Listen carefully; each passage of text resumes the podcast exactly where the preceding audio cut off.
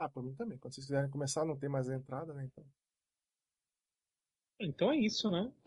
Começa agora, Panda. Eu comecei outra, mas é você. Ah, de boa. Ah, Bem-vindos de volta! Aqui estamos nós para outro DLC do Em Outro Castelo. E aqui comigo hoje, Victor General do Panda, nós temos André, o Máximos Décimos, Olá! e Eduardo Edchamp. Olá. Eita, Estamos de volta aqui. Com a tuberculose. Né? É o refluxo que guia a minha vida.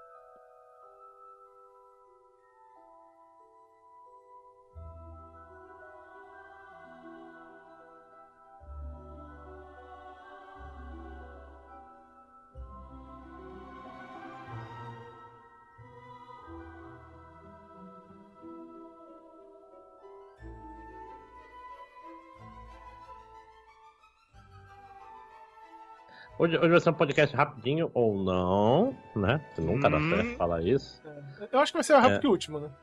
Ah, não. O último, o último foi mais, mais longo do que todos imaginavam, inclusive, né? Porque eu Hum. acho que a gente falou que ia ser curto também no começo do anterior. Né? Porque a gente sempre mente. É, não, no, É. último, no último eu falei que eu tinha um milhão de coisas pra falar. Então. É. Dessa vez não. Dessa vez vai ser rápido, é só pra vocês não sentirem nossa falta. Aí. Né? Já Eduardo. começou a passar dezembro sem um podcast. Nossa. Né? Se bobear, sai antes de dezembro. Olha só, olha só, olha só. Quem enganar quem? Ó a casca de banana ali, vou cair de novo. Uhum. E Já, Ah, já, tem então. dois nesse, já tem dois nesse semestre? Já tem dois. Tem exatamente Ih. dois nesse semestre. Ixi, então Uhum, esse, tá- esse uhum. aqui deve ser só ano que vem, então. pô. É, pois é. Vai sair, vai sair tipo no começo de janeiro, aí no final de fevereiro sai o do melhor do ano. Essa é a regra. Exatamente. Não foi março esse ano? Nosso... A gente não tem compromisso com o calendário, Foi, né? foi só um atrasinho estratégico. A gente seguiu o Claudinho Bochecha e controla o calendário sem utilizar as mãos, mas mal sabia a gente que isso não era uma boa ideia. Até porque é melo calendário. É, pois é, o pênis não é o instrumento correto para você manipular o calendário. Né? Não tem, o pênis não tem polegar opositor, então não façam isso. Ai, ai. E aí, amiguinho? Cortes de papel começar? também são uma coisa, então, né? Caralho, é, né? Não, não, não, não passe o pênis no calendário por muitas razões. E, pô, mas, mas hoje em dia, se tu for mexer em calendário com, com pênis, tu vai sujar o teu celular, né? Que eu não tenho mais É. calendário de papel em casa. Hum. Caralho, deve ter, deve ter categoria de speedrun, tipo, zerar com pênis. Deve ter. Meu Deus, não tem 10 minutos. Não tem 5 minutos essa porra. Não Ai, tem ai. três minutos, a gente vai cortar o começo. Faz a introdução. o pênis. Faz a introdução toda. Faz a introdução Ei, do pênis. exatamente. É, é, vai cortar a fimose. socorro. A quinta série que habita em mim, saúde. A quinta série que habita em vocês. Ai, ai. E aí, pessoal, quem tem muitas coisas, quem tem poucas coisas? Eu tenho poucas coisas. Eu tenho Poucas algumas. coisas. Vai, Eduardo. Ah, então, é... Vou logo iniciar dizendo que eu não joguei o jogo que eu falei no último episódio que eu ia jogar, porque ele provavelmente vai entrar no meu prêmio no preconceito do ano que. dos melhores do ano. Ih! É, porque eu decidi que eu não ia jogar, que eu não queria pagar o dinheiro caro pra caralho pra jogar o jogo. E aí depois eu falo mais sobre isso no futuro. É, Uhum. mas, mas eu joguei um outro jogo que eu estava já pensando em jogar mesmo, que foi o Spider-Man 2. É, Olha! Agora que eu tenho o PlayStation 5, né? Ah, fuck. Eu ia falar o Miranha, mas não, né? É o Spider-Man 2 mesmo. É, Ah, Cara, que raiva. Que raiva dessa dublagem. Caralho, E fala, por quê? por quê, é assim né, no cinema, cara? Não é no cinema, não é nos desenhos, é só no jogo. Não é nos quadrinhos, não é em lugar nenhum. Cara, é horroroso isso, a troco de nada. e Homem-Aranha é um nome muito mais legal. Homem-Aranha. Pô, não, a maioria cara, dos nomes do, do- Cuidado, o. Sinister Six está vindo. Ah! Caralho, bicho. Porra. Por quê? Ah, nossa. Não, não, Que cara, ódio. que cringe Que que, é. Dá, dá vontade de jogar em inglês, apesar da dublagem. Só porque em inglês fica natural, obviamente, né? Bati, bati no microfone. É, Pois é, eu tô jogando ele agora, agora que eu tenho PlayStation 5. Não joguei o anterior, tô jogando só esse, né? Cara, o jogo é bem legal, realmente ele é bem legal. Tipo, o- o- os dois Homem-Aranha são personagens legais, os dois são carismáticos. Eu gosto do Peter Parker, eu gosto do Miles Morales. É, o gameplay do jogo é, é- é, tipo, é bom pra caralho. É, assim, é, você honesto quanto a história, ela é, mais ou menos, né? E tal, mas é de boa e tal. Não sou o maior. Que tá o nível de história da Marvel, É, vou, mais ou menos. vou ter que admitir que eu não sou o maior fã do Craven, né? Não é exatamente o meu vilão favorito do, do Homem-Aranha. Mas enfim. É, eu ainda não zerei o jogo, ainda tô jogando ele e tal. Mas, eu, cara, eu tô achando bem legal, realmente achei bem divertido. É tipo. É, é, é um daqueles jogos que passear pelo mapa é, é, já, já paga o jogo, saca? Tipo, Sim. mesmo se tu não quiser fazer muita coisa no dia, tipo, só tu senta um pouquinho na televisão, passa uns 5 minutos fazendo é, side quest, saca? Indo em cima dos telhados lá, fazer as coisinhas opcional, já, já se diverte, já acha bacana e tal. Ah, eu tenho, inclusive, que fazer o, o momento do Eduardo de dizer que a coisa que eu não acho muito legal do jogo, justamente, é uma parte do combate. Eu talvez deva mexer um pouco mais nas opções do jogo, eu não mexi o suficiente ainda pra ter certeza disso. Ah, não sei se é, não sei dizer se é uma mira, mas é tipo assim, o autolock do jogo, ele às vezes me, me irrita bastante, saca? Hum, Tipo assim, tem uns inimigos no jogo que são chatão, que são os caras de arco e flecha que ficam na puta que pariu e eles ficam fugindo de você, de verdade. Tipo, quando tu vai atrás deles, tu parar de bater neles por alguns segundos, eles levantam e, e teleportam pra puta que o pariu e tal, e tu tem que ir atrás deles de novo, e é um monte de cara te batendo ao mesmo tempo. O que na verdade eu acho legal. Eu acho que tem a ver com o gameplay do jogo, né? O fato de que tu pode fazer contra-ataques, esquivas e tal. Eu, não- eu acho legal que os inimigos, eh, tipo, sejam inimigos de filme do Jack Chan e não do filme do Bruce Lee, né? uhum. Tipo, os caras te atacam é, juntos e tal. Agora, o cara que foge realmente é chato. Toda vez que tem ele na batalha, eu largo tudo que eu tenho pra fazer na batalha e tento imediatamente ir atrás dos caras de arco e flecha. E às vezes, quando tu vai querer fazer isso, tu dá um autolock no cara que tá mais perto, mesmo sem o cara Ah. tá muito na tua tela. E tu meio que Uhum. vai pro lado que tu não queria, saca? Um negócio meio cagado às vezes acontece. Não é muito frequente, não vou também dizer que, ah, toda hora. Não, não. Mas às vezes acontece. E quando acontece, geralmente, tipo assim, ou me mata ou me faz pegar um dano fudido e eu fico puto, saca? Uhum, uhum. Então é meio. meio essa é a única coisa que eu tenho de reclamação. Mas o gameplay em geral do jogo é muito bom e tal. Isso não, não acontece o tempo todo, não é tão frequente assim. Os poderes do personagem lá que tu habilita nas, nas skill trees lá são legais. Isso é interessante de ficar mexendo, de testando. De- deixa eu aproveitar e fazer uma pergunta antes de continuar. Diga lá. É, você joga com dois personagens, que é o Homem-Aranha Peter Parker e o Homem-Aranha Mais Morales. E, pelo que eu entendo, durante o jogo você pega o simbionte e perde o simbionte. Como isso afeta a skill tree? Cara, eu, eu não peguei o simbionte ainda. Eu não fiquei tanto, tanto tempo que eu tô jogando o jogo ainda. Eu louco. Então eu não sei como ela afeta. Tipo, eu ainda não joguei nenhuma das missões de stealth da Mary Jane, pra te ter uma ideia. Cara, o problema que eu tenho. Meu, o meu problema, Eduardo, é que eu sou assim. Olha, tem uma side quest ali. Olha, tem mais uma ali. Mas é, É, o jeito clássico. certo. É, tipo assim, então, você, tipo- você só, só muda de. Só vai pro, pro próximo coisa de história quando não tem mais side quest, né? É, tipo assim, então eu joguei bastante, mas eu não avancei muita história ainda. Tipo assim, não avancei tanto não.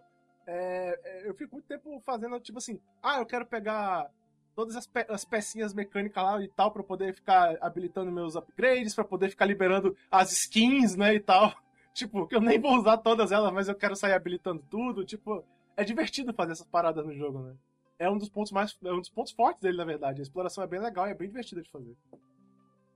Aí é- o problema que com isso vem é que eu acabo não avançando tanta história, cara. Mas é, enfim, é, não, é, não, é, não é como se fosse um problema, né? É, é a maneira de jogar o jogo. Mas o, a maneira como tu joga com os dois, ela é muito similar ao do GTA, do GTA V. Tu troca, tipo, saca? De um Spider-Man pro outro em mapa. De um Homem-Aranha, né? No... É, Já é- basta a dublagem, né? É. Tu troca de. É porque eu tô acostumado, cara. Quando. aí Tu troca, tu troca de. Entre eles, assim. Na hora que tu quer lá no mapa e tal, é mó de boa. Tem umas missõezinhas de side quest que só um pode fazer. E umas que só o outro pode fazer. Da- das missões principais também, às vezes tu tem que trocar, né? Porque a história vai acompanhando e tal, os dois. Então, às vezes tu tem que trocar de um pro outro pra fazer a próxima missão. A skill tree dos dois é legal. É, tipo assim, são diferentes o bastante no, em termos de gameplay. E, e tem uma skill tree, né, que é dos dois juntos também, que, que é. eu, Na verdade, acho, acho que é a que eu investi mais até agora, porque é bem útil. Tipo, tudo que tem nela é bem útil e tal. Cara, tenho me divertido bastante nesse aspecto do jogo também. Eu acho que fica legal porque, tipo, ah, um dia eu jogo, tipo, sei lá, uma hora com um, aí eu sabe, vou, vou fazer outra coisa. Aí depois no outro dia eu vou jogar uma hora com o outro, saca? E, tipo assim, é legal essa parada de. to- Torna o jogo mais é, variado e tal. Mas, cara, é bem legal, assim. É um jogo que, pra quem tem, né, PlayStation 5, também não é todo mundo que vai ter PlayStation 5 hoje em dia. Tipo, eu mesmo comprei o meu já. Tô pagando. Quer dizer, não tô pagando porque eu fui um idiota de pagar a vista. Mas, tipo assim, tô sentindo a, tô sentindo o peso monetário dele ainda, né, no meu dia a dia. Tipo, Uhum. meu dinheiro ainda tá, ainda tá curto. Tanto que eu deixei de comprar alguns jogos que eu queria muito ter comprado. Não joguei ainda o Alan Wake porque o dinheiro tá curto, né? Eu já queria ter jogado o Alan Wake, porque o jogo parece muito bom.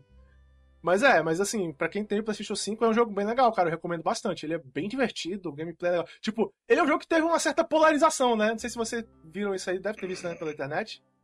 Ele é um daqueles jogos, né? Como, como todo jogo exclusivo hoje em dia tem que ter polarização, né? Tem a galera que odeia ele e arruma desculpas inimagináveis pra falar mal do jogo, nos negócios nada a ver. Tipo assim, às vezes, caralho.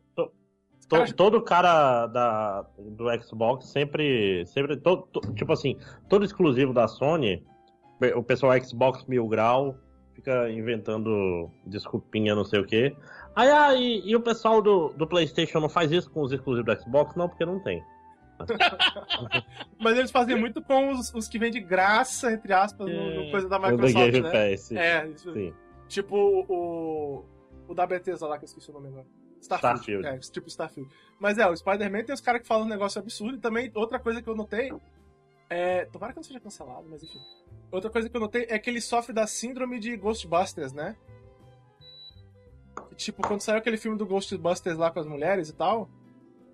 Tipo, só existia duas, duas visões do filme, né? Era o pessoal que odiava o filme sem ter visto e o pessoal que dizia que todo mundo que odiava o filme era, era preconceituoso e tal, não tinha uma crítica aceitável e tal sobre, sobre o filme. É meio que ele sofre dessa, dessa crise aí por causa disso, saca?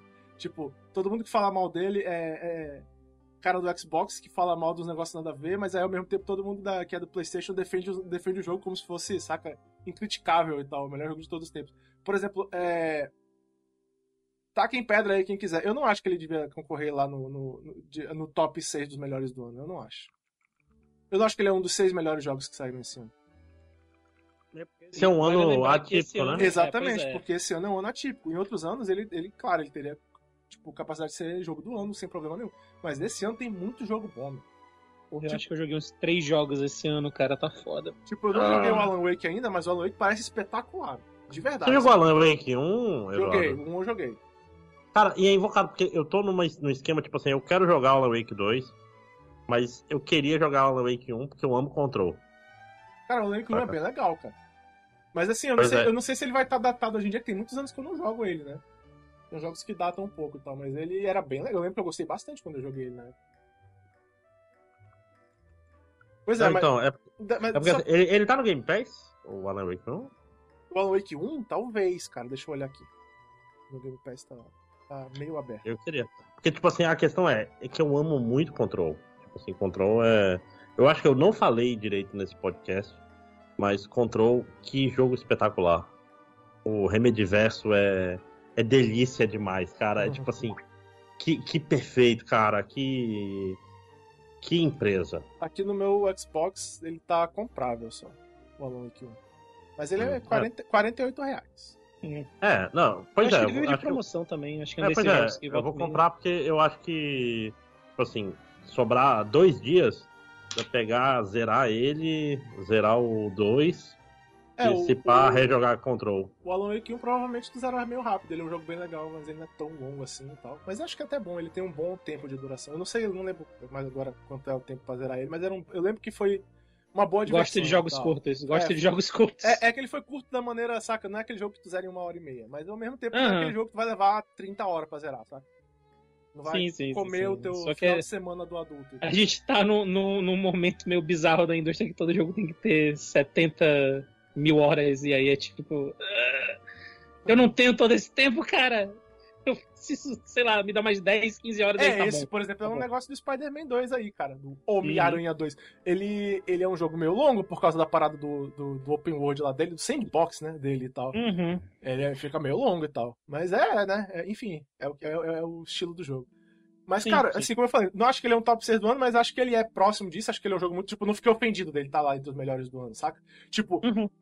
Ah, eu vou estragar o meu. Não, não vou. Eu acho que opinião pessoal e, e, e, o que eu acho que os outros deviam pensar não é a mesma coisa. Eu acho que ele, eu acho que é justo ele estar tá à frente do Final Fantasy XVI. Tipo, eu, eu gostei muito do Final Fantasy XVI, eu gostei mais do Final Fantasy XVI do que eu estou gostando do Spider-Man 2, uhum. mas eu acredito que é justo ele estar à frente do Final Fantasy XVI pro público geral, saca? É, Porque ele é um jogo mais divertido, ele tem um, negócio mais aceptível, saca? Ele é mais para todo mundo e eu acho que o o que ele tem de bom é bom o bastante para não ter aquele, sabe, aquela sensação de fã de pô e tal, o jogo que eu gosto não entrou e esse daí. Não, não. Ele merece, é um jogo bom, assim, saca? Eu não colocaria uhum. entre eles entre os seis melhores do ano esse ano, mas isso não quer dizer que eu acho errado pessoas colocarem. Ele, ele ainda é um jogo muito bom, então. Realmente é muito bom. Foi, foi assim, foi um bom. Não vou, dizer não vou dizer se foi um bom investimento não por causa do preço, né? Que o jogo do PlayStation 2 ele é. Do PlayStation 5, desculpa. Ele é mais caro. Mas assim, né? É um jogo que, que é legal. Vale, vale o teu tempo de jogar, então. Ele é bem divertido. Gostei bastante do jogo. Isso que importa no fim das contas. Isso é uma loucura. Quando anunciaram o primeiro, eu tava mega empolgado, eu não joguei até hoje nem o primeiro. Cara, joga o. o diz que coisa do Miles Morales é espetacular também, não joguei sim, ainda, mas sim, eu fala que é espetacular. Inclusive, eu também fiquei mega empolgado quando ele foi é, anunciado que ia sair ainda pro PS4 e eu não joguei também. Agora que eu tenho o PS5, eu talvez venha jogar ele, né? Porque agora dá pra jogar de boa e tal. Quando ele saiu, eu não tinha mais o PlayStation 4, por isso que eu nunca acabei nunca jogando ele. Sim. Mas é. é. Enfim, é, é, bem legal e tal. Gostei bastante do 2. Eventualmente eu jogo. Um dia vai aparecer de promoção. Eu vou. É. É, é, bem, é, é, bem. Tipo assim, comparar ele com, com os filmes não tem nem graça. Porque os filmes atual, né? Então, vamos, a, vamos pra. quem, quem quer ser o próximo? Mais alguém tem jogo? Eu tenho jogo ainda. Olha que eu realmente não tenho, porque porque quando eu terminei lá meu projeto para a escola, eu fui eu fui atacado por quatro eventos seguidos de Fate, três deles davam um personagem. Olha tu pode falar de Fate. E aí é foda, cara. Porque o negócio do, do, do gacha, do, do Fate como gacha, é que eu, quando ele dá personagem. Ah, não, aliás, eu acho que isso é o mais comum, na verdade. Acho que Genshin é o, talvez seja o ponto fora da curva. Que Genshin geralmente dá um personagem que tá no, no, no banner principal, né? O... Ok, o André, André falou um é, negócio aí no. Estou, no estou de volta, gente. Ai, olá. Pois é. Foi, foi só uma ligação rápida. Não, não, não de boa. É, de boa, de boa. É, de é, porque eu queria saber se tu tem jogo também, pô. É só isso. Tem, uhum. tem, tem, tem os joguinhos, mas. Fa... Tá falando de jogo ainda, Panda? Ah, não, só pra completar. O, rápido. é, o Panda disse que. O... Ah, tu tem jogo, né? Fala aí do coisa. Ah, não. Tudo, tudo que eu joguei mesmo foi, foi Fate, né? De, depois de eu terminar meu projeto lá que eu tava fazendo no, no, no, no na última Fala gravação. Sobre o teu projeto, cara. Fala, é, não, era um, era um, um jogo de, de tabuleiro, um, um dungeon crawler para jogar com os alunos, porque para ativar as habilidades e atacar os inimigos tem que fazer frase em inglês com, com verbos específicos, em tempos específicos. Foi, foi bem divertido jogar com eles. Funcionou? Uh, tu acha que, que os funcionou, alunos se engajaram? Funcionou. Eu acho que teve uma turma que não, não engajou tanto, porque metade dela tava mais querendo conversar entre si mesmo, né? Mas Anda. aí acontece de, de, sei lá, sete turmas, uma não, não engajou, então foi legal no, no geral. Pega essa merda, transforma no artigo científico. Publica essa não, tá, tá, tá, tá guardado. Tá, tá, tá, tá, guardado aqui, tudinho. Tá, ele tá ah. bonitinho, os arquivos estão ah, guardados. Não, não foi só eu que usei. TCC, tu sabe, né? Pois é, sim, sim. Não foi só eu que usei, o meu irmão também usou, então tem mais, né? Uh, tem, vira, tem vira mais... um pesquisador de educação de línguas, porra. Vai virar professor universitário. Caralho. Né, tipo assim, esse é o tipo coisas... de coisa. Né? Esse é o tipo de coisa que vai além do professor de inglês padrão que segue a. segue a cartilha da parada. Cara, tem todo um mundo hum. de gamificação da educação, cara, que você poderia ser útil. Então fica aí o conselho ao vivo. Você que tá ouvindo esse podcast, você pode ser mais. Não, não, pro, provavelmente. provavelmente quando chegar a hora de eu, de eu fazer TCC, vai ser algo voltado para isso mesmo, porque é a parada que eu curto. E eu tenho que. Eu tenho que justificar aí, né, todos esses anos de, de jogos e tal. Eu, eu adquiri algum algum conhecimento no, no, que diz respeito a, a, como a mecânica de jogo, né? Como criar uma mecânica não, de jogo. E, que... e muito pior, cara, o pessoal que, que é acadêmico de jogos, de gamificação, não sei o que, é o pessoal que não joga. Sim, sim, sim, sim, sim. Isso é o que eu já percebi. Eu já vi exemplos bons, mas eu vi uns exemplos que é tipo. ah, a intenção foi boa, mas não a tá equilibrado entende, a bem, pessoa não sabe? entende de jogo, a pessoa não entende de É, jogo, não entende de jogabilidade, não entende de, de equilíbrio. Aí a pessoa faz um negócio ritmo. que, por exemplo, tem o, o famoso o efeito bola de neve, né? Que se, a pessoa- se um grupo começar a vencer, ele, come- ele fica. ah, fica impossível do outro grupo alcançar ele. Uhum. É, não, é um, é um, Cara, é um negócio. É um negócio que tem de, de espaço coisa aí. de balanço no mundo do videogame é um negócio. Pra quem joga gacha, então, é um negócio super cagado. Parece que todo mundo que joga acha que ele entende de como balancear o jogo inteiro, né, meu? É um negócio absurdo. Não, É, não, não, inclusive, mas, mas gacha é uma não, mas, mas, mas gacha, gacha. é uma parada que, tipo assim, se tu for pegar os melhores profissionais de balanceamento, estão nos gachas, porque se erra um pouquinho no gacha, você mata seu jogo. Não, pois é, é isso que eu tô falando, né? Mas o jogador, ele tem a mania de achar que, né? ah, Tal coisa, É. não sei o que. não sei o que. Não, mano, relaxa aí, deixa o jogo andar que os caras. Tipo, os caras não tipo, não estão nessa empresa aí ganhando milhões de dólares à toa, não, pô. Sim, sabe, sim. os caras sabem o que estão fazendo. Cara, ainda mais que a- o pessoal que não sabe o que tá fazendo tem um monte de corpo de gacha pelo caminho, né, cara? Pois é, né? Que geralmente é os que morrem por aí. Sim. É o que mais tem. É que o cara só pega e imita, imita a interface de outros gachas E, e, sem André, saber por que, que tá fazendo. Diga. Tu tá gravando aí o Skype não, né? Não. Não. Ainda, ainda bem que eu tô gravando aqui, né? Ufa. É bom, né? Mas agora eu apertei no recorde É, aqui. bota pra gravar aí que qualquer coisa pra- eu continuo É daí porque depois. quando tu falou que tava gravando, eu achei que tava gravando no, No Skype. no Skype. É, pois é. Ah, tá aí, ó. É, bom, aperta no botão aí, estou gravando. Ah, inclusive, esse negócio de, de gacha é uma curiosidade. Sabe pra onde o Yoshinori Ono, Yoshinori Ono foi depois de sair de Street Fighter? Hum. Sair da Capcom? Ele foi pra gacha- La Sengo, que é a empresa responsável por Fate. Olha só. Que loucura. Que mundo É. pequeno. É, ele foi, foi lá estragar isso, quer dizer. é, trabalhar lá na. Não matou ainda. Tá- já tem um ano, eu acho isso. Ainda Coitado tá. do cara, tá né? Coitado do cara. O Pensando pessoal, na- o pessoal zoa muito ele. Não, é- tá. É meio difícil dizer se, se tá melhorando. Eu vou dizer que tá melhorando no, no, no esquema de que. Eu comentei, né, eu, eu tava comentando aqui, né, sobre o. o por que, que eu não joguei muita coisa, que é porque depois que eu terminei o meu projeto, né, voltando, eu fui atacado por quatro eventos seguidos de Fate, e três deles muito importantes. E os eventos são meio longos e eles dão personagens de graça. E a maneira que é. Eu acho que esse é o padrão mesmo de, de gacha. Eu acho que o Genshin ele é uma exceção. O Genshin geralmente ele dá um, um personagem, quando ele tem um evento que ele dá personagem, ele dá um personagem do banner normal. Uh, Fate ele dá um personagem exclusivo daquele evento. Então se você perder aquele evento por muito tempo em Fate era tipo, É. ah, perdeu o evento, talvez tu tenha uma chance de pegar a rerun desse evento daqui a um ou dois anos. Se não, é porque tu perdeu o personagem mesmo, já era, tu nunca mais vai conseguir esse personagem. E eu acho que de um ano pra cá só que foi começar a ter um- umas mecânicas pra poder conseguir esses personagens de evento passado, e não tem todos ainda na, Ah, na versão japonesa. jogo. co- Arroio costuma fazer isso com armas, geralmente. Hum, aí ó. Pois é. Então, eu fiquei preso nisso, então eu não pude jogar muito- muitos outros jogos além de, de Fate. Mas peguei todos os personagens, então tá, tá tudo certo. Tá certo. Importante, Todos os cinco personagens. importante é que não gastou todo o teu dinheiro nisso. E você, André, Não, não, o que, que você andou jogando? Ah, agora vai ser um momento divertido. Sabe o que eu tô jogando, Eduardo? Ah, o quê? Eu não estou jogando Mario Wonder, que está no meu Switch. Porque eu tava com Drift, que eu consertei agora no meu Switch. Ui, ok, eu, eu, eu uso um Consertei. controle de Xbox pra jogar no, no Switch, né? Eu fui, fui lá que- no. O, o que dava pra jogar era Mario Kart, né? Boa, boa. Não, e, e assim, dava pra Déjà jogar. Ah, dava pra jogar no Drift, mas. Qual é a, a palavra? O. Tipo assim, dava pra jogar no, nos botõezinhos do Joy-Con, mas isso é horroroso, né? Uhum. Então eu joguei pouco, joguei tipo um mundo e meio. É muito bom, as flores cantam, é divertido, as fases são ouvi falar curtas. tão bem. Cara, é sabe, muito qual é- gostosinho. sabe o que é foda? O. O. O Mario Odyssey, ele, ele. Ele me machucou de certa forma. E não foi culpa dele. Eu- a gente falou isso, isso na época. Eu não gosto tanto de Mario 3D e eu fui na gana no Odyssey, eu não gostei tanto. E aí o Wonder ele parece tão bom.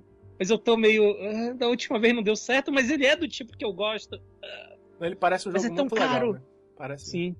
Sim, sim, não, e ele é muito bem pensado. Ele tem aquele esquema meio Donkey Kong. Do.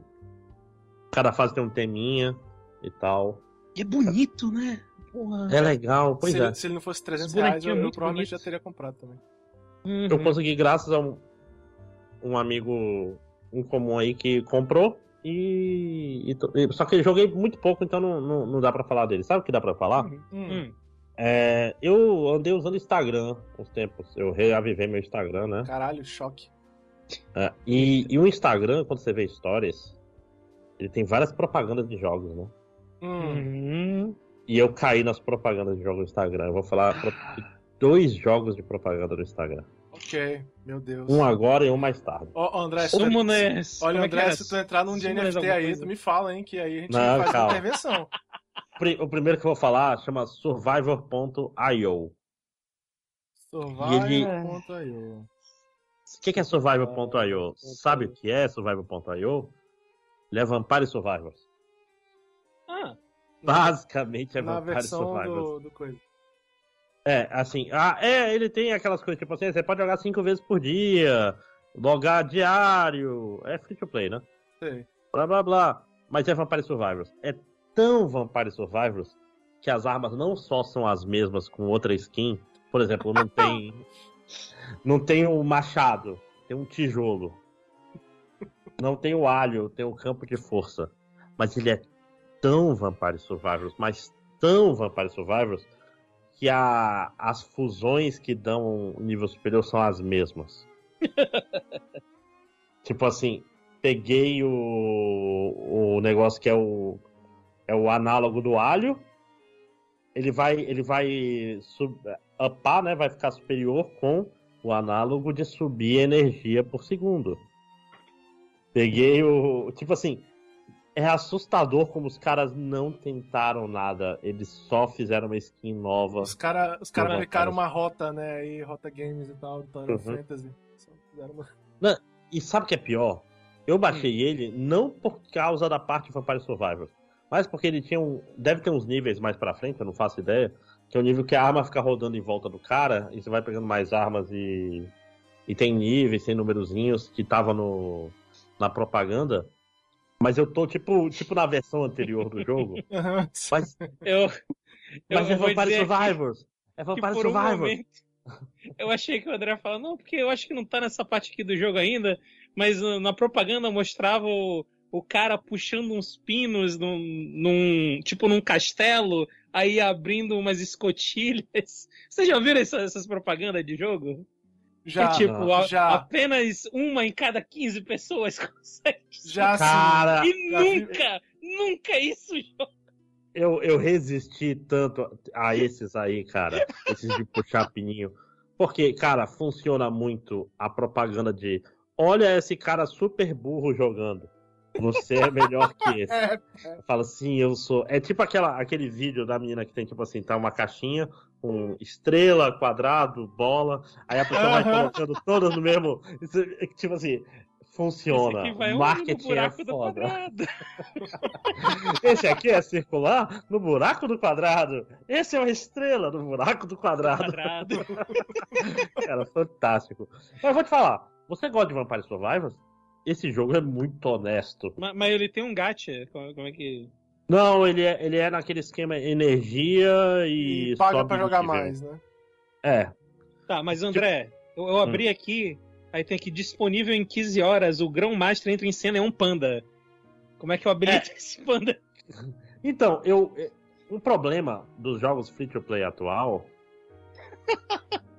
é o seguinte. É basicamente. Qual é a palavra que eu procuro? É, ele, ele, tu já entra no jogo, tem tanta coisa que você só quer jogar o, a rota principal. Qualquer jogo, qualquer jogo de celular hoje em dia. Não precisa ser. Uhum, uhum. Pode ser o Fire Emblem Heroes. Se você baixar o Fire Emblem Heroes, você que tá ouvindo, nunca jogou, vai ter um milhão de coisas acontecendo. Você vai ficar perdidão, porque os caras não fazem uma rota do cara que tá começando, saca? Tipo assim, você começa, Hum. aí vai, abre um modo novo lá. Não, você começa em todos os modos abertos, tem 25 roletas, 12 dinheiros, Te- 14 timers. É o famoso te fode aí, né? É. Esse jogo E- tem, tem o famoso minigame de, de montar cidadezinha, pegar recurso. Cara, deve ter, mas eu não sei. Tomara Deve que não. Eu, eu realmente não sei. Eu vou fazer aqui um- uma. Um, um- Vou, vou revelar um negócio aqui. Eu joguei mais cedo, foi esse ano ou foi no começo do ano passado? Não lembro. Final do ano passado, começo desse ano. Eu joguei aquele Nick Goddess of War, Sim, sei. que Ok. é o. É, da- das meninas que atiram. Sei. E aí, oh meu Deus, não dá problema, né? Enfim, é, é um jogo de tiro. A parte de tiro é realmente legal, é divertido e tal, atirar. O- no momento em que começou a habilitar, ah, agora você tem aqui a sua base. A cada cinco horas, clique aqui pra ganhar o negócio que tu pode usar pra fazer o upgrade na outra parte da base que vai te dar mais coisa pra tu poder usar pra. Ok, apaga. Eu não suporto esse tipo de coisa, eu não suporto esse tipo de coisa, É, o- cara. o, Bruno que joga esse jogo aí. Ah. Se fosse só a parte de atirar, eu ia achar legal. Mas, Cara, Tipo assim, esses aqui eu acho mais interessantes do que, por exemplo, o Nier Reincarnation. Olha, olha Uhum. aí o. Que, tipo assim, é aquele RPG que tu não faz nada, tipo, só entra na batalha e, e as coisas acontecem. Uhum. Fate. Que é, dif- é, que é diferente, por exemplo, do Honkai Star Rail, né? Sim, sim, sim, sim, sim. Você, escolhe lá os comandos e tal, tem, tem barrinhas diminuindo, tem cooldowns, tem, tem ações. Esse jogo, ele é literalmente um Vampire Survivors. Só que Sim. é um Vampire Survivors que não é feito pra você jogar fases de meia hora. É feito pra você jogar fase de 10 minutos. Então ele é mais curto, tem Uhum. mais experiência. Então, tipo assim, ele é meio que balanceado pra isso. E, e, e o não é controle horroroso. dele não, não desliza, né? Do Vampire Survivors é foda. Não sei se tu já jogou de, de, de Android, mas o controle dele desliza. Esse aqui não, né? Fica parado no centro. Estou jogando nesse momento. Claro. Né? Ah, tá jogando... Pois é, já, já pegou. E aquela história. É, é até bom que ele tenha um sistema de energia. Que, tipo assim, com, com energia diária, você joga uma horinha. E tá bom. Jogue, tem outros jogos. É. Uhum, uhum. Tipo assim, é bem honesto. Eu queria que ele, ele fosse um pouquinho, tipo, criativo. Deve ser no futuro, porque, tipo assim, aquela história. Eu tô pegando um jogo desse, ele tem uma escala de níveis aí que vai ao infinito, né? Então, eu tô jogando esse jogo em 2020, provavelmente. Até eu chegar onde ele tá agora, vai ter novas armas. Eu espero que um dia ele chegue assim, olha, tem essas armas que nem tem no Vampire Survivor. A gente até foi ousado e inventou nossas próprias armas. Mas não fala pro pessoal da gerência, viu? Porque eles eram contra. Tipo, porque, porra, tipo assim, é muito parecido a. Qual é a palavra? Ele, ele já diz desde o começo qual arma faz fusão com qual e tal. Mas é, é honestinho. Honestinho é de graça. Então, você joga com uma mão, você pode bater punheta para o jogo com a outra. Se você gostar do, do Ou estilo. então olhar o calendário. Olha só, eu acho que Nick também foi pensado pra ser desse jeito. O Fate com certeza foi, né? É, Não durante o jogo, porque tem que segurar de lado o celular. Aí é. Né? Vacilo, A- talvez. a- o, o punheteiro que vê esses vídeos no celular, ele é craque em segurar o celular de lado e, e bater punheta, né? Mas é isso, Survivor.io, joguinho de propaganda do, do Instagram. Aí. Recomendo. Olha aí que louco. Ah, eu falo o meu, o meu próximo depois. Tá bom, eu, é, eu vou fazer um, um- curto. é, uma curta conjunção aí dos dois jogos que eu também joguei nos últimos dias. Um a gente acabou de falar, que é o Honkai Star Rail, né? É a vida do, gat, do gacha, né? É o cara jogar quando sai patch novo, passar muito tempo jogando, aí depois não tem mais nada fazer no jogo e ele larga o jogo de lado, né? Que agora que eu tô entrando nessa fase, acabou o último evento que eu tava jogando do Star Rail. É, é um joguinho legal, a gente já falou dele no podcast. É, eu não lembrava que ele era desse ano. Inclusive. Loucura, né, cara? Ele é desse ano esse jogo. Ele é um. Cara, é um, é bom gacha pra quem gosta de jogo de turno. É, tu pode simplesmente botar as teus, tuas batalhas lá em auto mode lá e fazer outras coisas da vida, né? Tem essa vantagem. Que é uma coisa que dá pra fazer de boa aqui. Tipo, eu vou, sei lá, mexer no Excel da vida, dá pra deixar as minhas. gastar a minha estamina do dia sem prestar atenção e tal.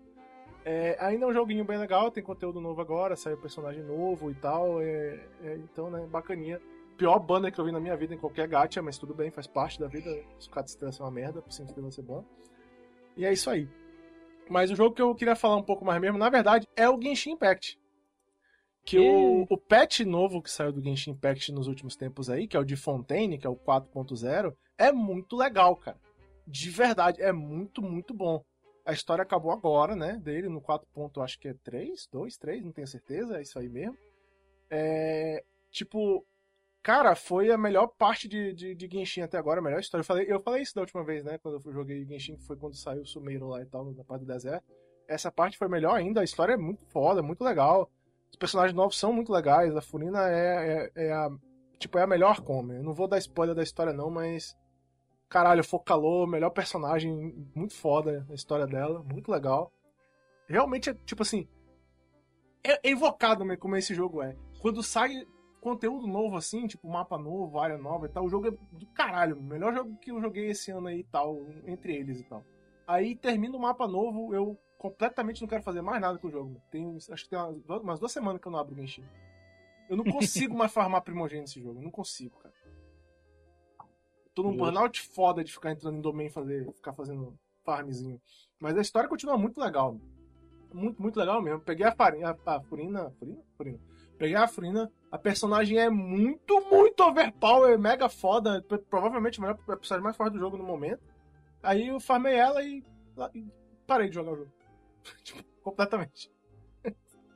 Mas é, para quem, pra quem jogou em algum momento o Genshin Impact parou de jogar, é, eu recomendo voltar e jogar só os, as partes de história do jogo, porque, cara, de verdade, a história de Fontaine foi muito legal, ó. Legal mesmo, eu fiquei, eu fiquei surpreso o quanto eu gostei da história de Fontaine. Tipo assim, jogo legítimo, saca? Não é tipo, ah, é um gacha que eu farmei. Não, não, realmente, cara, vale a pena, muito legal a história de Fontaine. Um jogo muito bom, Genshin, quando tu tá jogando uma parte de, tipo, de história, avançando, explorando o mundo dele e tal. Realmente é bem legal. Cara, mas e o Honkai? O Honkai parou um pouco? Não, eu tô. O Honkai, ele é tipo o Genshin, mas o Honkai eu ainda farmo, né? Eu, eu não tô com tanto burnout nele, que ele ainda é desse ano, ele é um jogo bem mais novo. Mas é aquele negócio, eu terminei o evento agora que eu tava fazendo lá, da menininha do. do Rabinho do Fantasma lá e tal. Qual é o nome dela, rapaz? Porra, porque o nome dela não é um nome legal de falar, man. É Horror. E todo mundo pronuncia chamando ela de uma coisa diferente em inglês. Duas vezes. Enfim, é, é isso aí mesmo. É, pois é, aí eu joguei a historinha dela lá e tal, fiz os eventos, peguei as paradinhas que tinha que pegar e tal, puxei a personagem, já farmei ela razoavelmente bem. Aí agora eu tô naquele famoso. Como o jogador de gacha chama, eu, é porque eu tenho um amigo que joga muito gacha, que é o Bruno, né? Então eu conheço várias terminologias aí dessa cultura do gacheiro e tal é o modo de manutenção, né? Que é quando tu não tem mais nada pra fazer no jogo, só que tu faz a tua cesta do dia, gasta a tua estamina, né? E aí fecha para poder abrir o outro gacha, né? Aí, como eu tô jogando só ele de gacha, aí eu fecho e sei lá, vou jogar Spider-Man 2. Mas o, é a maneira de jogar é, gacha. Mas eu ainda tô jogando ele mais do que o Genshin por causa disso, né? Ele ainda é um jogo que eu não tô com muito burnout e tal. E ele tem Auto Battle, cara. Tem essa vantagem, né? o, auto, o Auto Battle ajuda muito nessa parte aí. É meio triste, né? É, infelizmente, né? Aí, tipo assim, qual foi o melhor que eu joguei? Foi o Genshin, de longe. O Genshin foi muito, muito mais legal. A história é muito. Eu gosto bem mais da história de Genshin Impact. A história de Genshin Impact é maravilhosa, sinceramente. O. Okay... Olha eu abrindo coisa errada na, na internet. ah, pois é. O. Acho, acho a história do Genshin bem mais legal do que a do Star Rail ainda. Eu gosto muito da história de Genshin Impact. Acho que é a parte mais legal do jogo, é, mas é, né? Tô em burnout, tipo, terminei a história, vou cuidar da vida. Desinstalei. Não desinstalei ainda, né? Mas vou desinstalar. Não tô, já tem dias que eu não abro ele já. O, o Star Rail, ele tem essa vantagem. Ele é um jogo que tem auto battle, então farmar estamina nele não é um negócio que me enjoa fudido, saca? E não me cansa e tal. Agora, eu não sou daquele doido que anda o mapa inteiro e mata todos os inimigos do mapa todo dia, né? Que eu também não tô, não tô doido ainda. Tem quem faz e tal. Mas é isso aí. É, foram os gachas que eu joguei. De, de, jogo, na verdade, basicamente foi isso nos últimos dias e tal. Você tem mais um jogo, Panda? Não. Então agora, agora, vocês achavam? Aquele, né? Aquele, né? Eu tenho um jogo aqui, Survival IO, que eu tô jogando nesse momento. Cara, aquela história. Em outro castelo, no seu momento gamer mais baixo, né? Estamos falando de gacha, estamos falando de jogo de celular e vamos falar de jogo de celular muito pior do que o do que o Survival.io, porque ele é um clone de Vampire Survivors. E Vampire Uhum. Survivors é bom, né? Uhum. Agora eu vou falar de um outro jogo que vocês já viram propaganda de aplicativo, porque a propaganda é 30 segundos. E quando ela termina, você pode meio que jogar o jogo durante a propaganda. Não, Ah, não, não, André. não, não. Não, André, não. Calma, então. Eu peguei um joguinho chamado Mob Control. Não. Safadinho. Pera, Que é tipo assim. Não, não é, não é. Eu queria que fosse o que você está pensando, mas não é. Ok. É, é, é tipo assim, você tá parado e você controla um canhãozinho. E tem lugares que é tipo vezes dois, vezes quatro. Não, vezes seis. André. Vezes, André. vezes seis. É, mas ele é estático. Ele não é que nem aquele que vai andando os caras Ah, tá, e ok. na ponte, tá? Tá? Não cair nesse nível. Mentira. Eu queria baixar esse aí também. Mas, mas cara, é muito ruim. Caralho, o André ele tá entrando na idade mesmo maior, que ele tá virando os, os pais, né, das pessoas. Eu fiz jogam. 40 anos, cara. É, Aí virou uma chave em mim. Eu só gosto de jogo de velhinho agora. vai jogar Candy Crush. Ó, então. esse aí, Ué. esse aí fo- foi no esquema lá da propaganda do cara burro, né? Porque toda vez que eu vejo propaganda desse tipo de jogo, "Ah, você pode passar por aqui e ganhar mais 100, ou por aqui e perder 70, aí o cara vai lá no 70. Não, então, esse É até agora não tem, não tem essas coisas super burros. Tem mais, tipo assim, tem portais que vão se mexendo, tem que mirar neles e não sei o que. É um jogo. É, definitivamente é um definitivamente jogo. é um jogo, é, realmente. É. Porque esse- esses de internet é tipo assim. Você pode ir pelo lado que tu é inteligente ou pelo lado que tu é burro. Ah, Uhum. não, eu fui pelo lado que eu sou burro. Poxa vida. Não, ele é um pouco mais. Um, pouqui- um pouquinho mais. Ele tem coisa de construção de, de, de construção baseado em, em valores, tudo que tu gosta, Panda. Mas e- esse, esse é ruim. Esse é ruim, tá? Tipo assim, eu, não, eu não, não achei dificuldade nele ainda, por exemplo. É porque tu começou a explicar, não, mas esse aqui ele não é assim, ele é. Tá... Parecia o cara me explicando que, que, não, que não é pirâmide e tal. Sim. não, não, esse, esse é 100% ruim. É... Mas, é tipo assim, às vezes você não quer pensar, você só quer ver numerozinhos aparecendo, saca? É pra isso que eu jogo Genshin Impact. É. Mas Genshin dá muito trabalho. né? De fato. De Depende, fato. se você jogar posso... com o Zhongli, não dá não.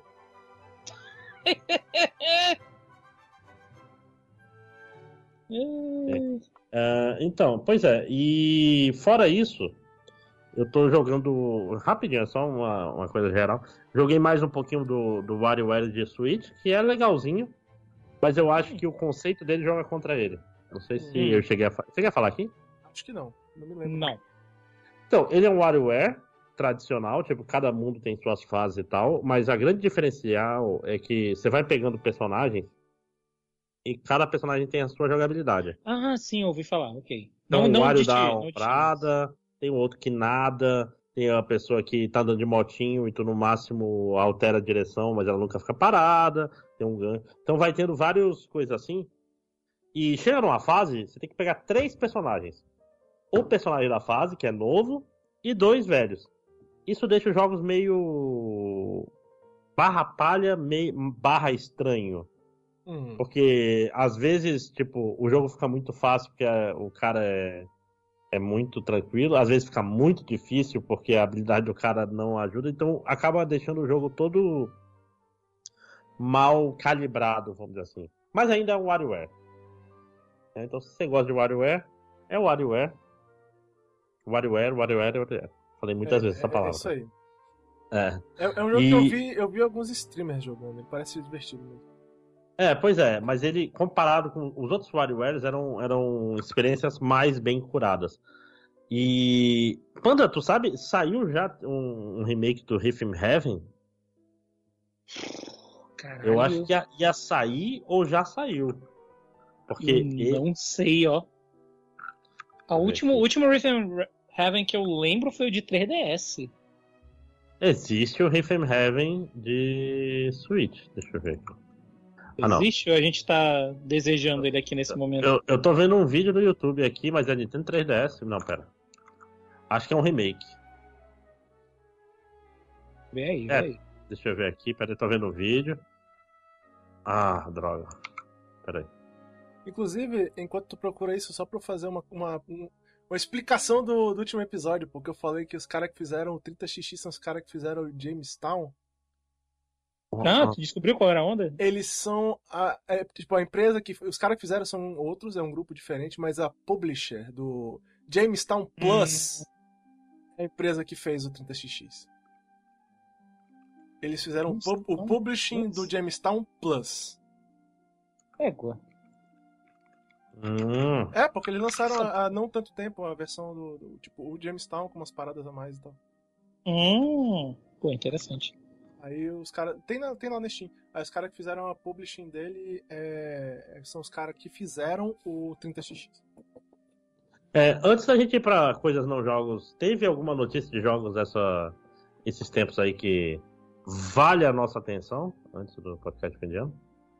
Cara, só o pessoal do Videogame Awards que parece que não.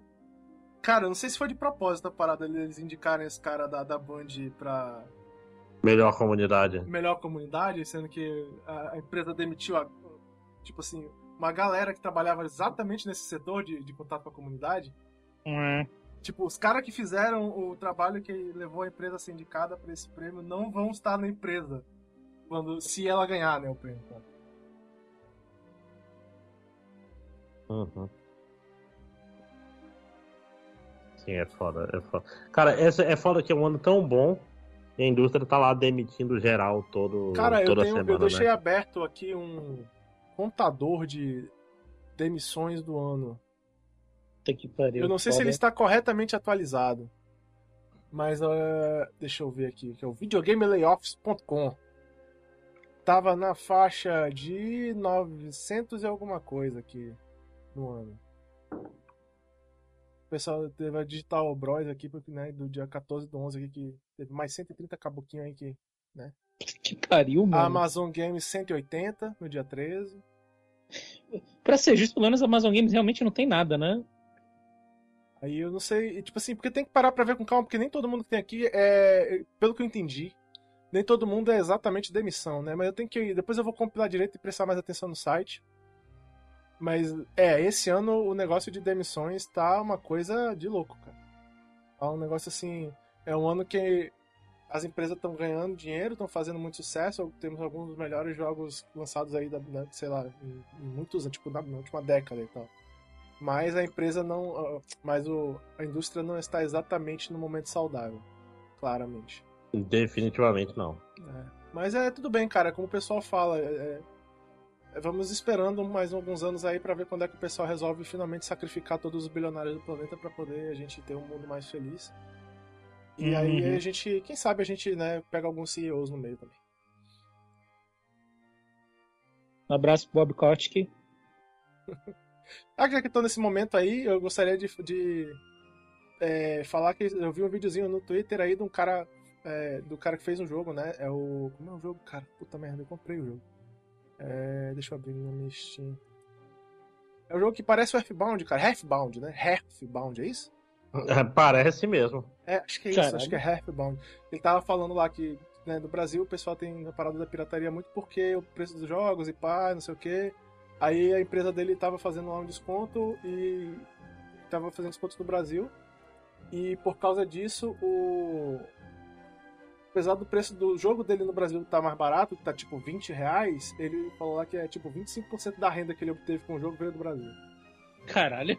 Pode É, crer. é isso mesmo, é o é Heartbound. Heart, né? Heart, Heartbound. Uma palavra só. Cara, eu ainda não joguei, mas eu, tipo, comprei, tava dando uma olhadinha. Parece mesmo um RPG, só que ele não, deve ser, tipo, tão longo quanto, né, o, o Earthbound mesmo original. Mas, cara, parece legalzinho, é tipo carismático, bonitinho, gráfico e parece divertido. Eu não sei ainda como é a história porque ainda não joguei. Mas tá, já tá comprado já. Eu vou provavelmente jogar ainda Eu esse vou olhar aqui. Aí eu achei uma parada legal, pô, gostei da, da- do vídeo aí do cara falando, achei mó legal, 20 reais, rola, aí comprei. Depois eu falo aí se eu achei o jogo legal, ainda não joguei. Mas é, de jogo então, é só isso de jogo, caras? Acho que sim. Eu É. acredito que sim. Eu, eu teria que olhar o meu Twitter com calma pra ver se tem mais alguma notícia de jogo aí recente que, que seja importante, mas acho que a única coisa mesmo assim que marcou nos últimos dias foi, foi o, do- os anúncios do, do, do Videogame Awards mesmo. Não lembro de mais nada assim. Muito marcante. Porra, tinha algo na minha cabeça, mas eu esqueci, ó. No momento que começou a gravação. Vou lembrar assim que acabar, provavelmente. É, aquele negócio, né? Ela só lembra no final. Pois é, foda. Ah, Heartbound, 16 reais? Que loucura! Olha aí, tá mais barato ainda. Olha, vocês viram, antes da gente sair dos jogos, vocês viram o- os caras. é, não- foi esse Halfbound que baixaram o preço pro Brasil? É, pô, é esse cara mesmo. É isso aí. É esse Tava- cara mesmo. Eu estava contando essa história. é, Eu sei, eu tive que sair rapidinho, desculpa. Não, é, é assim, é esse cara assim. Tá, desculpa. Ah, eu já tinha não, visto esse jogo antes, eu não lembrava. Porra, pode crer. Olha só. É, não, Loucura. o jogo, ele, tecnicamente, né, acho que é de 2018? Acho que é 2018, se não me engano. Não, vou Porque abrir ele- de novo não. E aí... Pois é, a gente ainda vai de jogo ou a gente já vai pros outros? Já dá pra ir pros outros. Não, acho que dá pra ir pros outros. Chibata, então. Quem tem... Só tô jogando Fate e Fate. Quem tem... Eu tenho, eu tenho um filme e um anime aí. pra falar. Eu tenho dois filmes, um meio filme e um começo de anime. Tu já tá na minha Só frente. um- Fala, pode falar primeiro. Tá, um dos filmes já foi falado nesse podcast, então eu vou falar rápido. Ih! Eu assisti, assisti X e não gostei. X. X. O, é, o, é, o, X, é, X é o primeiro, né? Droga! é, Ok, X é o primeiro, é. é, é. Não tem nada demais esse filme, cara. Não entendo. Ele tem uns negócios muito estranhos, não tem? Eu gostei, É. eu, eu gostei, tipo, eu gostei, mas eu, eu- Ele tem uns negócios meio assim. Ah, e tal, tipo, totalmente meio. Não, e, e, tipo assim, eu acho que. Eu gostei dos personagens, eu gostei do desenrolar da história. Eu acho que o principal problema é que as mortes são muito sem gracinha. É, é. Eu, eu vou concordar. A parte mais fraca dele, na verdade, são, são as mortes. É, aí ele se torna um filme comum que eu, eu, eu acho que Pearl deve ressignificar tudo, mas nada demais, cara. Foi Absolutamente um filme mais psicológico e menos, menos slasher do que o, o X. Tem menos, é, tem menos morte no Pearl. é, é tipo assim, é, nossa, tem peitinhos. Só, é, é o máximo que dá pra falar. É, é, o grupo do- dos caras é um grupo de filmes pornô, né? Então você deve É. imaginar, tem nudez no filme, então. Ah, e olha, a Vandinha não quer tirar o sutiã. É tipo, tá, e daí, gente? Tipo, não tem. não- tipo assim, é um slasher. É, é- é- definitivamente é um slasher, não tem absolutamente nada demais. Mas o que eu tô falando? Talvez um dia eu veja Pearl pra ressignificar ele. É, o que eu acho que eles tentaram fazer muito no X é aquele clima menos produzido que a gente vê gente tentando replicar que é do Massacre da Serra Elétrica, né? Que é um negócio muito difícil de replicar, na verdade. Muita gente tenta replicar, mas né, enfim. É, E ele tem uns momentos que são meio. Qual é o termo? Como eu, tradu... Como eu traduzo awkward? É. Mesmo, né? É. Acho que é uma boa tradução esquisita.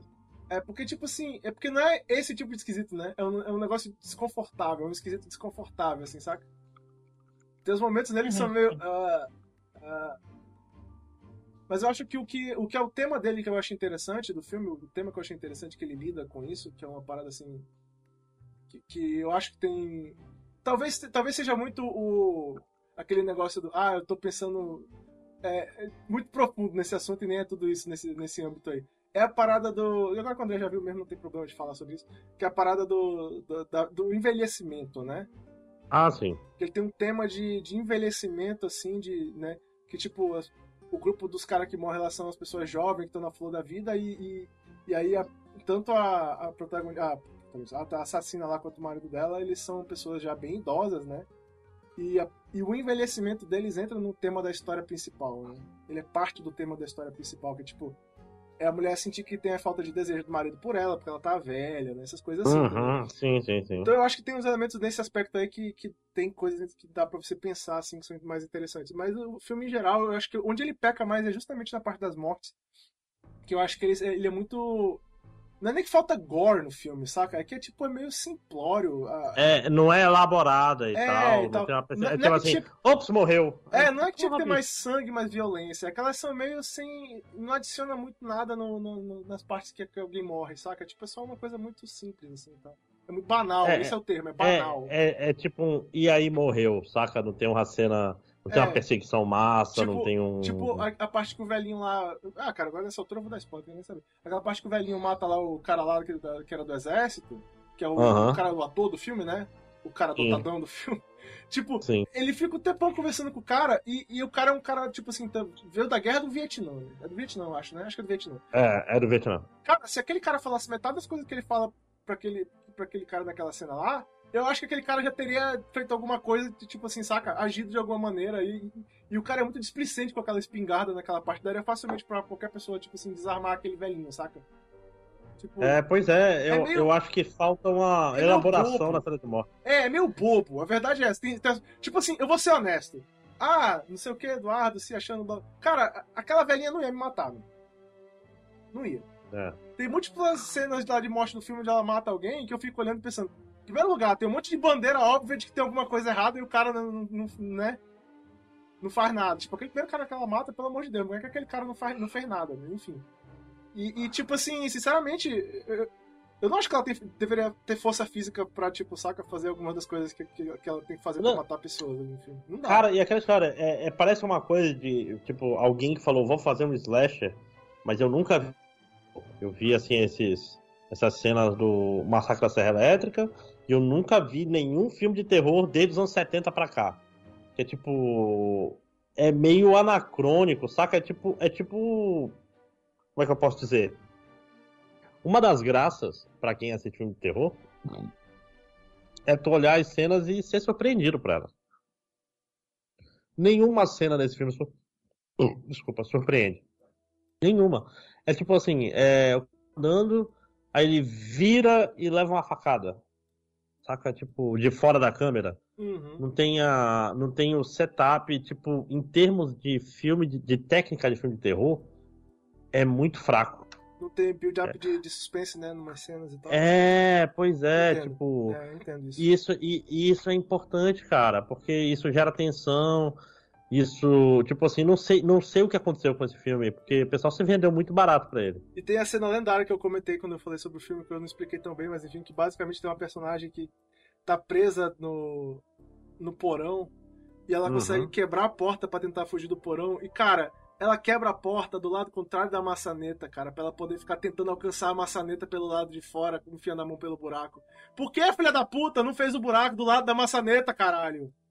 Ah, não, mas a- eu acho que a burrice, ela é. Ela, é- essa essa eu, eu comprei porque a pessoa, a pessoa ser burra faz muita parte.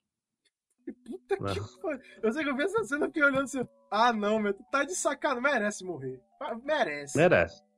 É. Pois é, a questão, a questão maior é, é qual é a palavra? É, é que chegou na, chegou na hora do. Faz todo o build-up e, e na hora meio uma ejaculação precoce. É que nem Bacurau. Olha só, vou falar mal de Bacurau nesse podcast. É um filme muito bom.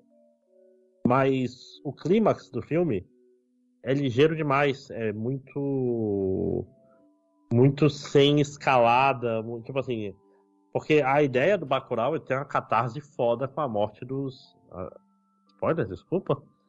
Dos ah, gringos que estão indo aí matar o belo e forte povo brasileiro pilantra, né? Que é Bacurau.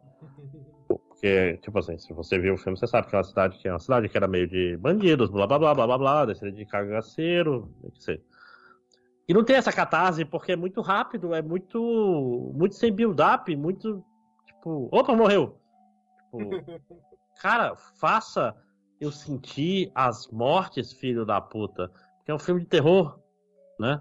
Tipo, faça. Olha o John Carpenter aí, você tem que fazer um build-up massa pro cara ficar assim, caralho, lembra da morte do fulano, que foda. Tipo, você tem poucas pessoas pra morrer, tem que fazer cada uma valer. Sacou? Eu, eu acho que isso é importante. Eu gostei mais do, do X do que você, mas eu entendo o que você tá falando faz sentido, sim. É, tem, tem coisas no filme que realmente deviam ter sido Ele devia, devia ter cozinhado melhor algumas partes né, do filme. Sim. Não, e, e é cara, chamasse o pessoal do Premonição pra fazer uma cena de morte ali. Cara, se tem uma série que é. Qual é a palavra? Injustiçada nesse mundo é a série Premonição. É, Uma eu, série muito, muito competente. eu- eu já falei nesse podcast, eu gosto de Premonição. O único o filme de Premonição que eu não gosto é do terceiro. Não gosto do terceiro. Mas eu, Eu gosto desse. até do terceiro. Mas eu O, gosto o terceiro. O terceiro é da, da Montanha Russa, né? Uhum. Eu gosto até desse.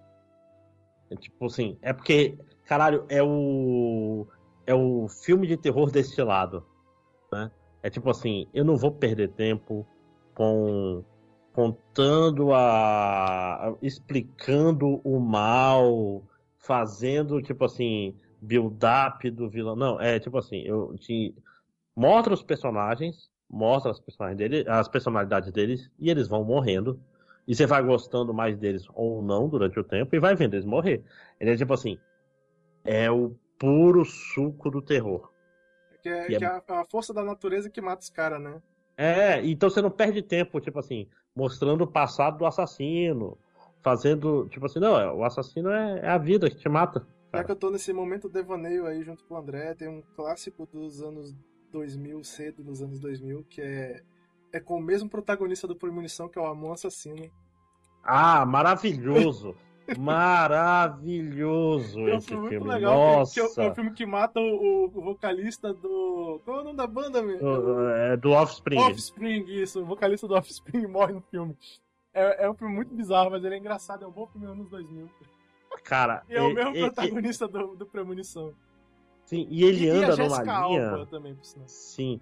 Ele, e, e tem o, o cara do frango robô, que é o Seth É, Green. é o Seth né? Green.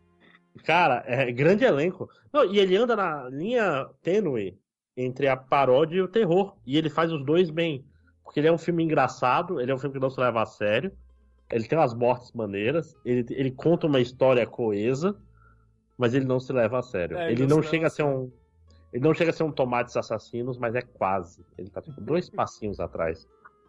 Aliás, Tomates Assassinos, cadê o reboot? Criaturas também, hein? Podia ser. Ok, a gente já tá devaneando. Sim.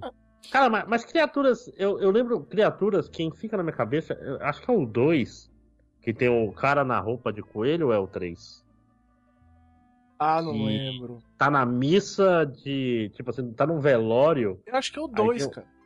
vem o cara na roupa de coelho, cheio de criaturas Pela- na que roupa. cai e pela janela, pela- né, pelo tal. vitral, é. É. É, exatamente, é o 2, é o 2. Que tipo assim, ele é meio sério ainda, apesar de ter os caçadores de recompensa do espaço que É. vem. Caralho, terror, obrigado, né? Tipo. que lindo, né? Criaturas, né, Eduardo? Boa lembrança, é uma mistura de gremlins com. É, era uma cópia de Gremlin, você poderia dizer. É, E- pois e- é, só que. Ele é para o Gremlin, ele é para o. Gremlins tipo o Breath of the Wild pro Genshin Impact então. É. Mas porque assim, ele é um pouco mais sério, apesar dele ter os, os marines do espaço, e foda-se. Né? Tipo, caralho, que maravilhoso. É uma mistura de Gremlins com Aliens, né? Tem Space Marines na porra do filme, foda-se. Mar maravilhoso. Obrigado, anos 80. Tem um. Cara, eu tô. Mas enfim, tem um. um- Por trás das cenas lá, um, né, um making off desse filme aí, que é muito legal mesmo. Os caras mostrando como é que os caras fizeram as cenas lá das criaturas e tal. É muito interessante, mesmo. Porque. Aquela época os caras tinham que trabalhar pra fazer aqueles efeitos, né, mano? Sim, sim. porra, Tinha que ser aquele- criativo, meu amigo. Aquele É. bonequinho lá, meu irmão, deram trabalho, ó. Uhum. Bom, é isso, né? Vamos avançar. Eu tenho. Vou falar do filme então, tá? Tá. É, depois de ter assistido Annabelle 2, né, e achado legal, muito diferente do 1. Aí eu assisti Ouija 2 e achei legal, muito diferente do 2. Aí eu, pô, né, vamos ver se o raio cai pela terceira vez, e aí eu fui assistir a Freira, 3, é, a Freira 2. E, sinceramente, eu achei uma merda, ó. Achei uma merda, velho. Aí, terceira vez foi o charme. Sem condições, mano. Tipo assim, eu terminei de ver o filme, mas assim, me esforçando, que eu não tava a fim de terminar de ver o filme, saca? Tava muito chato, mano. E tem uns momentos assim que. Tipo, Assim, além da, da, da história dele ser um negócio extremamente óbvio, e os caras tentarem pagar um pau inacreditável pra Valak, que não é essa vilã maravilhosa toda que parece que eles acham, saca? Não é tão interessante assim. Tipo, os personagens mesmo não são muito interessantes, saca? Tipo, aquela freira lá principal, que a, a Thaísa Farmiga interpreta. Né? É a, é a, Thaí, a Thaísa Farmiga interpreta a freira não? É, né? é a, a, freira que é a, a boazinha. Ah, tá. A, freira... a Thaísa Farmiga não era a filha no Conjuring 2? 3? Não, ela é, ela é a, é filha da atriz, não é isso? É, pois é, porque a Vera Farmiga é, é do Conjuring. É, não, pois é. Eu acho que ela não trabalhou como atriz no filme. Eu acho que não é ela que interpreta a filha deles. Ela já é meio velha pra ser a filha deles. Também. Ela já é adulta, então. Mas aí, é, tipo assim, não gosto da... Ela é uma atriz, ela é uma boa atriz, mas eu não gosto da personagem. Acho a personagem muito sem graça, muito sem sal. Tipo, o terror do filme tem umas coisas assim muito óbvias também, saca? Tu sabe meio que vai acontecer antes de acontecer. E isso em terror nunca é uma coisa muito legal, né? Porque tu fica esperando o, o jump scare e tal, saca? Não é uma coisa muito. Não ajuda muito. Mas assim, é. Talvez ele seja melhor do que o primeiro, mas isso não quer dizer nada, né? Que o primeiro é horroroso também. Então, tipo, é... sinceramente, foi aquele filme. Eu comecei a assistir, então assisti até o final, mas assim, eu não tenho, eu não tenho nenhuma coisa desse filme que eu vou, vou lembrar assim de maneira memorável, saca? Esse, pô, e tal, essa cena aqui, ou então essa, essa ideia. Porque eu vi os caras falando, ah, tem um, demônio lá no filme que aparece que é o demônio cabra, eu acho. Ah, cabra, cabra, sei lá, um bode. É um bode, acho que é um bode. Os caras, pô, e tal, esse, não, não é, cara, não achei legal não. Achei meio. É bem, saca? É um cara com uma roupa de bode preta lá e tal. É, é, é o demônio mais genérico que existe. Um demônio bode. Então, tipo, e tem, ele tem um negócio meio.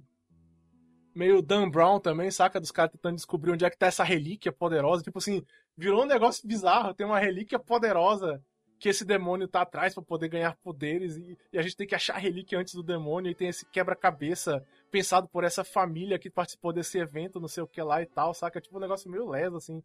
Acho que a única coisa memorável que eu tive desse filme mesmo é que essa relíquia, na verdade, é conectada com uma santa e se chama Santa Luzia. Você sabe quem é a Santa Luzia? Hum, quem é, é a Santa Luzia? É a santa do negócio dos olhos, cara. E, e, a relíquia até são os olhos da Santa Luzia. E sabe por que eu, eu, eu, me marcou esse negócio aí que eu fiquei lembrando? É porque a Santa Luzia tem uma igreja lá em, em Formiga, em Minas Gerais, onde eu morava, que eu já devo ter contado essa história múltiplas vezes no podcast. Quando jogaram cal no meu olho e eu quase fiquei cego. Reconte essa história, porque isso daí Tipo assim, agora que estamos no outro Castelo Shippuden, a é. maioria das pessoas provavelmente não lembra. Tipo assim, quando eu era moleque, eu morava em Minas Gerais, e tal, uma cidadezinha lá do interior chamada Formiga. Tinha muita obra lá na cidade, saca? Muita, tipo, tava começando a querer crescer, então tinha muita. Tinha casa em construção e tal. E a gente tava brincando de manja-esconde, né? Esconde-esconde e tal. De noite lá no, e, um monte de construção. E aí tinha um, um, menino lá da rua de cima lá que tava brincando com a gente, que eu não conhecia, nunca tinha visto o menino antes lá, tinha um dos meus coleguinhas que conhecia ele. Eu tinha Quase uns... que nunca mais viu de novo. É, é, não, eu nunca mais vi. Eu tinha uns seis anos, eu acho. Aí a gente tava brincando de manja esconde lá, e aí ele se escondeu atrás de uma parede, que quando eu fui olhar do outro lado lá pra. Né, eu ia, eu ia achá-lo, ele achou que era uma boa ideia jogar uma mãozada de areia da construção na minha cara. Só que a areia não era areia, que tava escuro, né? E era cal sabe, cal virgem que o pessoal usa para fazer, né? É pra tinta? Acho que é pra tinta, né? Enfim, não sei. Qual é o problema? É que o cal, quando ele molha, ele reage, né? Ele tem uma reação química. Então caiu aquele monte de cal no meu olho, e aí ficou todo mundo preocupado, porque eu não tava enxergando nada, ficou tudo branco à minha vista, aí o cara, o moleque me levaram lá, abriram uma mangueira e jogaram água para lavar, né? E aí eu quase fiquei cego. Aí, tipo assim, no outro dia eu acordei, meu olho tava grudado, não abria de jeito nenhum. Aí a gente. É, minha mãe me levou no hospital. E aí eu tive a maravilhosa experiência da enfermeira passar o cotonete no meu olho para limpar o cal que tava no meu olho. Isso é uma bolota de cal ainda no meu olho ainda. Tipo assim, debaixo da pálpebra e tal. Mas olha a sensação do cotonete passando no olho, ó. Que delícia. Aí a família do moleque mandou ele pra uma fazenda. Sem brincadeira, acho que eles ficaram com medo da mãe, né? Fazer alguma. processar alguma coisa. Mandaram o moleque se livrar do moleque, mandaram o moleque pra fazenda. Eu nunca mais ouvi o moleque. Eu mudei da cidade, nunca mais vi o moleque. E, e a mamãe nem falou nada, tipo, a polícia apareceu lá no hospital, porque, né, quando é criança, assim, geralmente eles, eles vão, pelo menos na época ia, né, não sei como hoje em dia e tal, não sou mais criança. É, e, e aí a mamãe, né, dispensou os caras, tinha nada a ver e tal, não, pô, criança brincando e tal, não. Só que aí, pô, depois que eu saí do hospital, é, é, eu ainda tive que ir no especialista lá, no oftalmologista e tal, fazer um tratamento, porque realmente eu quase fiquei cego, de verdade e tal. E aí, nessa época, minha mãe, muito religiosa, fez uma promessa de que se eu não ficasse cego e a gente conseguisse resolver o problema da minha vista, ela ia pagar a promessa caminhando até lá na igreja de Santa Luzia, que com o perdão da palavra, Santa Luzia mora na puta que pariu. Porque era longe, irmão. Eu nunca andei tanto na minha vida, olha. E olha que o meu colégio lá era longe. Eu ia a pé pro colégio. E era longe pra caralho. Tipo assim, saca? Só que naquela época, né, eu ia sozinho a pé, mas naquela época a criança podia andar na rua, na cidade interior, principalmente. Uhum. Tipo assim, né? Início dos anos 90 e tal. Mano, nesse dia que a gente foi na igreja, bicho, pelo amor de Deus, né? A gente saiu de casa de manhã, quando a gente chegou na igreja, já eram umas três da tarde, mano. Sem, sem putaria, bicho. Eu não sabia que aquela cidade era tão grande, mano. Cidade interior, é gigante a cidade. Puta que pariu. Aí por isso que eu lembro da Santa Luzia, por causa dessa igreja aí, que a gente foi pagar essa promessa quando eu tinha tipo 6 anos de idade. Tem mais de 30 anos essa história aí. Então, fica a dica, pessoal. Não joguem cal virgem no olho dos outros. Né? Não coloquem água depois. É, só o cal que já fudeu. Levem no porque hospital. Senão, é, porque senão ele fode. Hum... Mas é, basicamente. Crianças. É, é, basicamente Sobre a freira, tudo que eu posso dizer, cara, é que eu achei o filme uma merda. Honestamente, é, é, é, um, dos, é um dos lados ruins da, da franquia do. Sobre a, sobre a feira, tudo que eu posso dizer é que naquele momento eu queria que eu ter ficado É, podia ter ficado sério. tipo, sinceramente, mano, esse, esse é, é o lado ruim, né, da série de filmes do. Do Conjuring, porque né, os caras começam a fazer filme demais, mas virou um multiverso, e como todo multiverso, uma hora fica ruim, né? E tipo assim, eu acho que o único que é pior do que esse que eu sei de cabeça é o da Maldição da, Maldição da Chorona lá. Que os caras do. Ele é do universo do Conjuring, mas os caras lá do universo do Conjuring falam: não, não é não, não é não, pô, não é não e tal. Porque o filme é horroroso. É o pior filme, mano. Mas enfim, esse aqui ele não, ele não é tão ruim quanto esse, não, mas, né, é a vida. Uhum. Faz parte, né? É, tipo, ver um filme ruim de vez em quando faz parte. Tava, tava lá na HBO, então. Uhum. Eu podia ter assistido o Flash em vez dele, mas tudo bem. Então, podia, falando né? em HBO. Opa, vai, vai, vai, vai, vai. Pode continuar. Não, eu, só ia, eu, só, eu só ia perguntar, André... Oh, Eduardo, tu continua assistindo Twisted Metal? Ainda não. Ah, só um update rápido, eu continuo assistindo, eu tô gostando, hein? Tô gostando. É, Olha aí, nada... Twisted Metal, melhor adaptação de, de videogames. Quebrou a maldição das adaptações de videogame? Todo mundo agora adora dizer isso, né, Finalmente! Né? Toda adaptação é, fala isso. É a adaptação na qual a gente vai descobrir, né, como é que a Lara Croft virou uma Tomb Raider, finalmente, hum. porra, agora vai. Não, mas a gente pode falar que é uma adaptação com uma história melhor que os jogos. Assim. Ah, ah grande feito, né? É, olha, não, melhor então... que Mario, ó. Mario. Mario era um grande concorrente nessa categoria. Ah, a história dos jogos de não Mario sei, não, não, é, ideia, não, não é grandes coisas, né? Ah, não, não assisti o filme. Eu tava falando do filme, eu não assisti o filme. Uh... Olha, eu só assisti um filme do, do Mario, eu não, nunca mais quis assistir outro. Ó, eu não, eu não joguei Twisted Metal, tá? Vale a pena, eu acho que, dizer isso. Mas, mas eu assisti muito. Não, eu assisti, eu li bastante sobre a série do, dos jogos e tal. E, cara, é, é impressionante porque, tipo, é, é ele não segue nenhum dos jogos, né? Ele cria o próprio universo dele com, com, com o nome Twisted Metal. Uhum. Mas tem tanto detalhezinho assim que é tipo, cara, alguém se importou, sabe? Alguém se importou aqui. Alguém gostava dos jogos e, porra, eu vou fazer uma releitura desse personagem e colocar aqui. Porra, esse personagem aqui poderia não ter nada a ver, mas olha só, ele tem essas similaridades, então eu vou colocar como esse personagem aqui, e eu vou colocar esse outro detalhe aqui que é pra, sabe, pra, pra fazer essa ligação. Porra, cara, é, é tá bem divertido. Ó, não é nenhuma série incrível, os efeitos em alguns momentos são meio toscos. Mas quer saber? Eu gosto disso. Foda-se. É, eu tô cansado de, de, de, série que tenta ser. Sabe? É, não... é tipo a gente tá uhum. falando do Mão Assassina, né? Não se leva muito a sério e tal, né? É, é. Ele sabe, eu... ser, ele sabe ser cômico e tal. Sei lá, chegou um ponto em que toda série quer, quer ser tipo Game of Thrones. Eu. Não, e chega. Não, e não precisa, né, cara? Não precisa, exato, não precisa. E essa daqui, pelo menos, ela, ela tem essa noção. Ela sabe o que ela é, ela sabe que ela não precisa, ela sabe que ela pode colocar um raio escroto que a gente sabe que não é de verdade, mas foda-se. Porque gente- quem tá acompanhando essa série não vai ligar pra porra do raio. Não é isso que a série faz de legal, sabe? Então tá faltando dois episódios ainda, que ainda não saiu aqui, né? Já, a série já terminou há meses lá, Não, só lá no nos Brasil Estados Unidos. Lá na Peacock, né? Grande serviço de streaming Que não tem conhecido Brasil, mundialmente. Uhum. Até agora aqui só tiveram oito do- do- dos dez episódios, mas pô, eu tô gostando, cara. Eu tô realmente me divertindo com essa É. série. O Sweet Tooth eu acho que tá muito legal. Samoa Joe, meu, O- com, a voz, Caralho! do- com a voz do Will Arnett. Eu, eu acho que, que eles conseguem o, o efeito put com ele. E Uhum. a todo momento em que Sweet Tooth não está na tela, você está se perguntando, mas onde está o Sweet Tooth? E, pô, eu, eu realmente estou gostando dele. Ele, ele consegue fazer bem o. Assim, a, a fisicalidade do, do Samoa Joe, né? Uhum. O cara é. Cara, tem uma cena, eu acho que é no terceiro episódio, que eu não sei se eles pegaram um ator meio baixinho pra fazer um policial, mas que um policial para ele, ele sai do, do carro dele pra falar com o policial. O cara é gigante.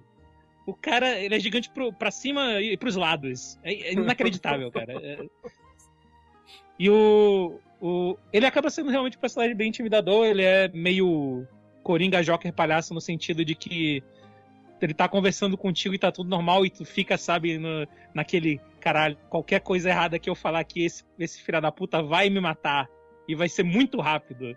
Porque ele é muito grande e muito forte. Te falar que ele é, É. menor, ele é menor do que uns 10 centímetros, mas tudo bem. a, a magia do, do, da, Do da cinema, né? Afinal de contas, Magia do o- cinema, veja, é. veja o Gimli, né? Cara, Uhum. fica aí a dica vendo o Twisted Metal. Podia ter uma série do Resident Evil que tem o Barry falando tosco, né, cara? Porra! Você quase virou um sanduíche do Jill. Ó, ó, ó, então. E nem é uma. E a série dos filmes original nem era uma que se levava tão a sério. É, Não, acho, que eles tentavam, né? Eu não sei. Não, Porque cara. ela é tão zoada aquela Não, série. meu, não era a série. Tô falando da série Resident Evil do filme, não era o filme de Resident Sim, Evil, era sim, o filme sim. da Alice, era uma outra, era uma outra Sim. série. Esse era o problema. Verdade. É, mas é, o- não, não tem muito o que falar de história, só que eu me divirto vendo, vendo os, assim, os personagens interagindo, né? O Sweet Tooth de longe eu acho que é a melhor coisa do- da, da série, é a mais divertida. Mas tipo, o Anthony Mack, Anthony o Mack. ator, Anthony Mack. é, que é o que é o Protagonista o, lá. É, o John Doe e a acho que é Stephanie alguma coisa. Stephanie Be Beatriz. Eu tô com uma página É, aberta. é. Eu acho que eles têm um- uma química boa. ah, é meio chato no comecinho, assim. Dá, dá um. Dá Stephanie um... Beatriz é do. é do. Brooklyn Nine-Nine. Sim, sim, Sim. sim, Eu acho que no começo pode. É, é meio chatinho os dois se enchendo o saco do outro, mas chega um ponto em que, tipo.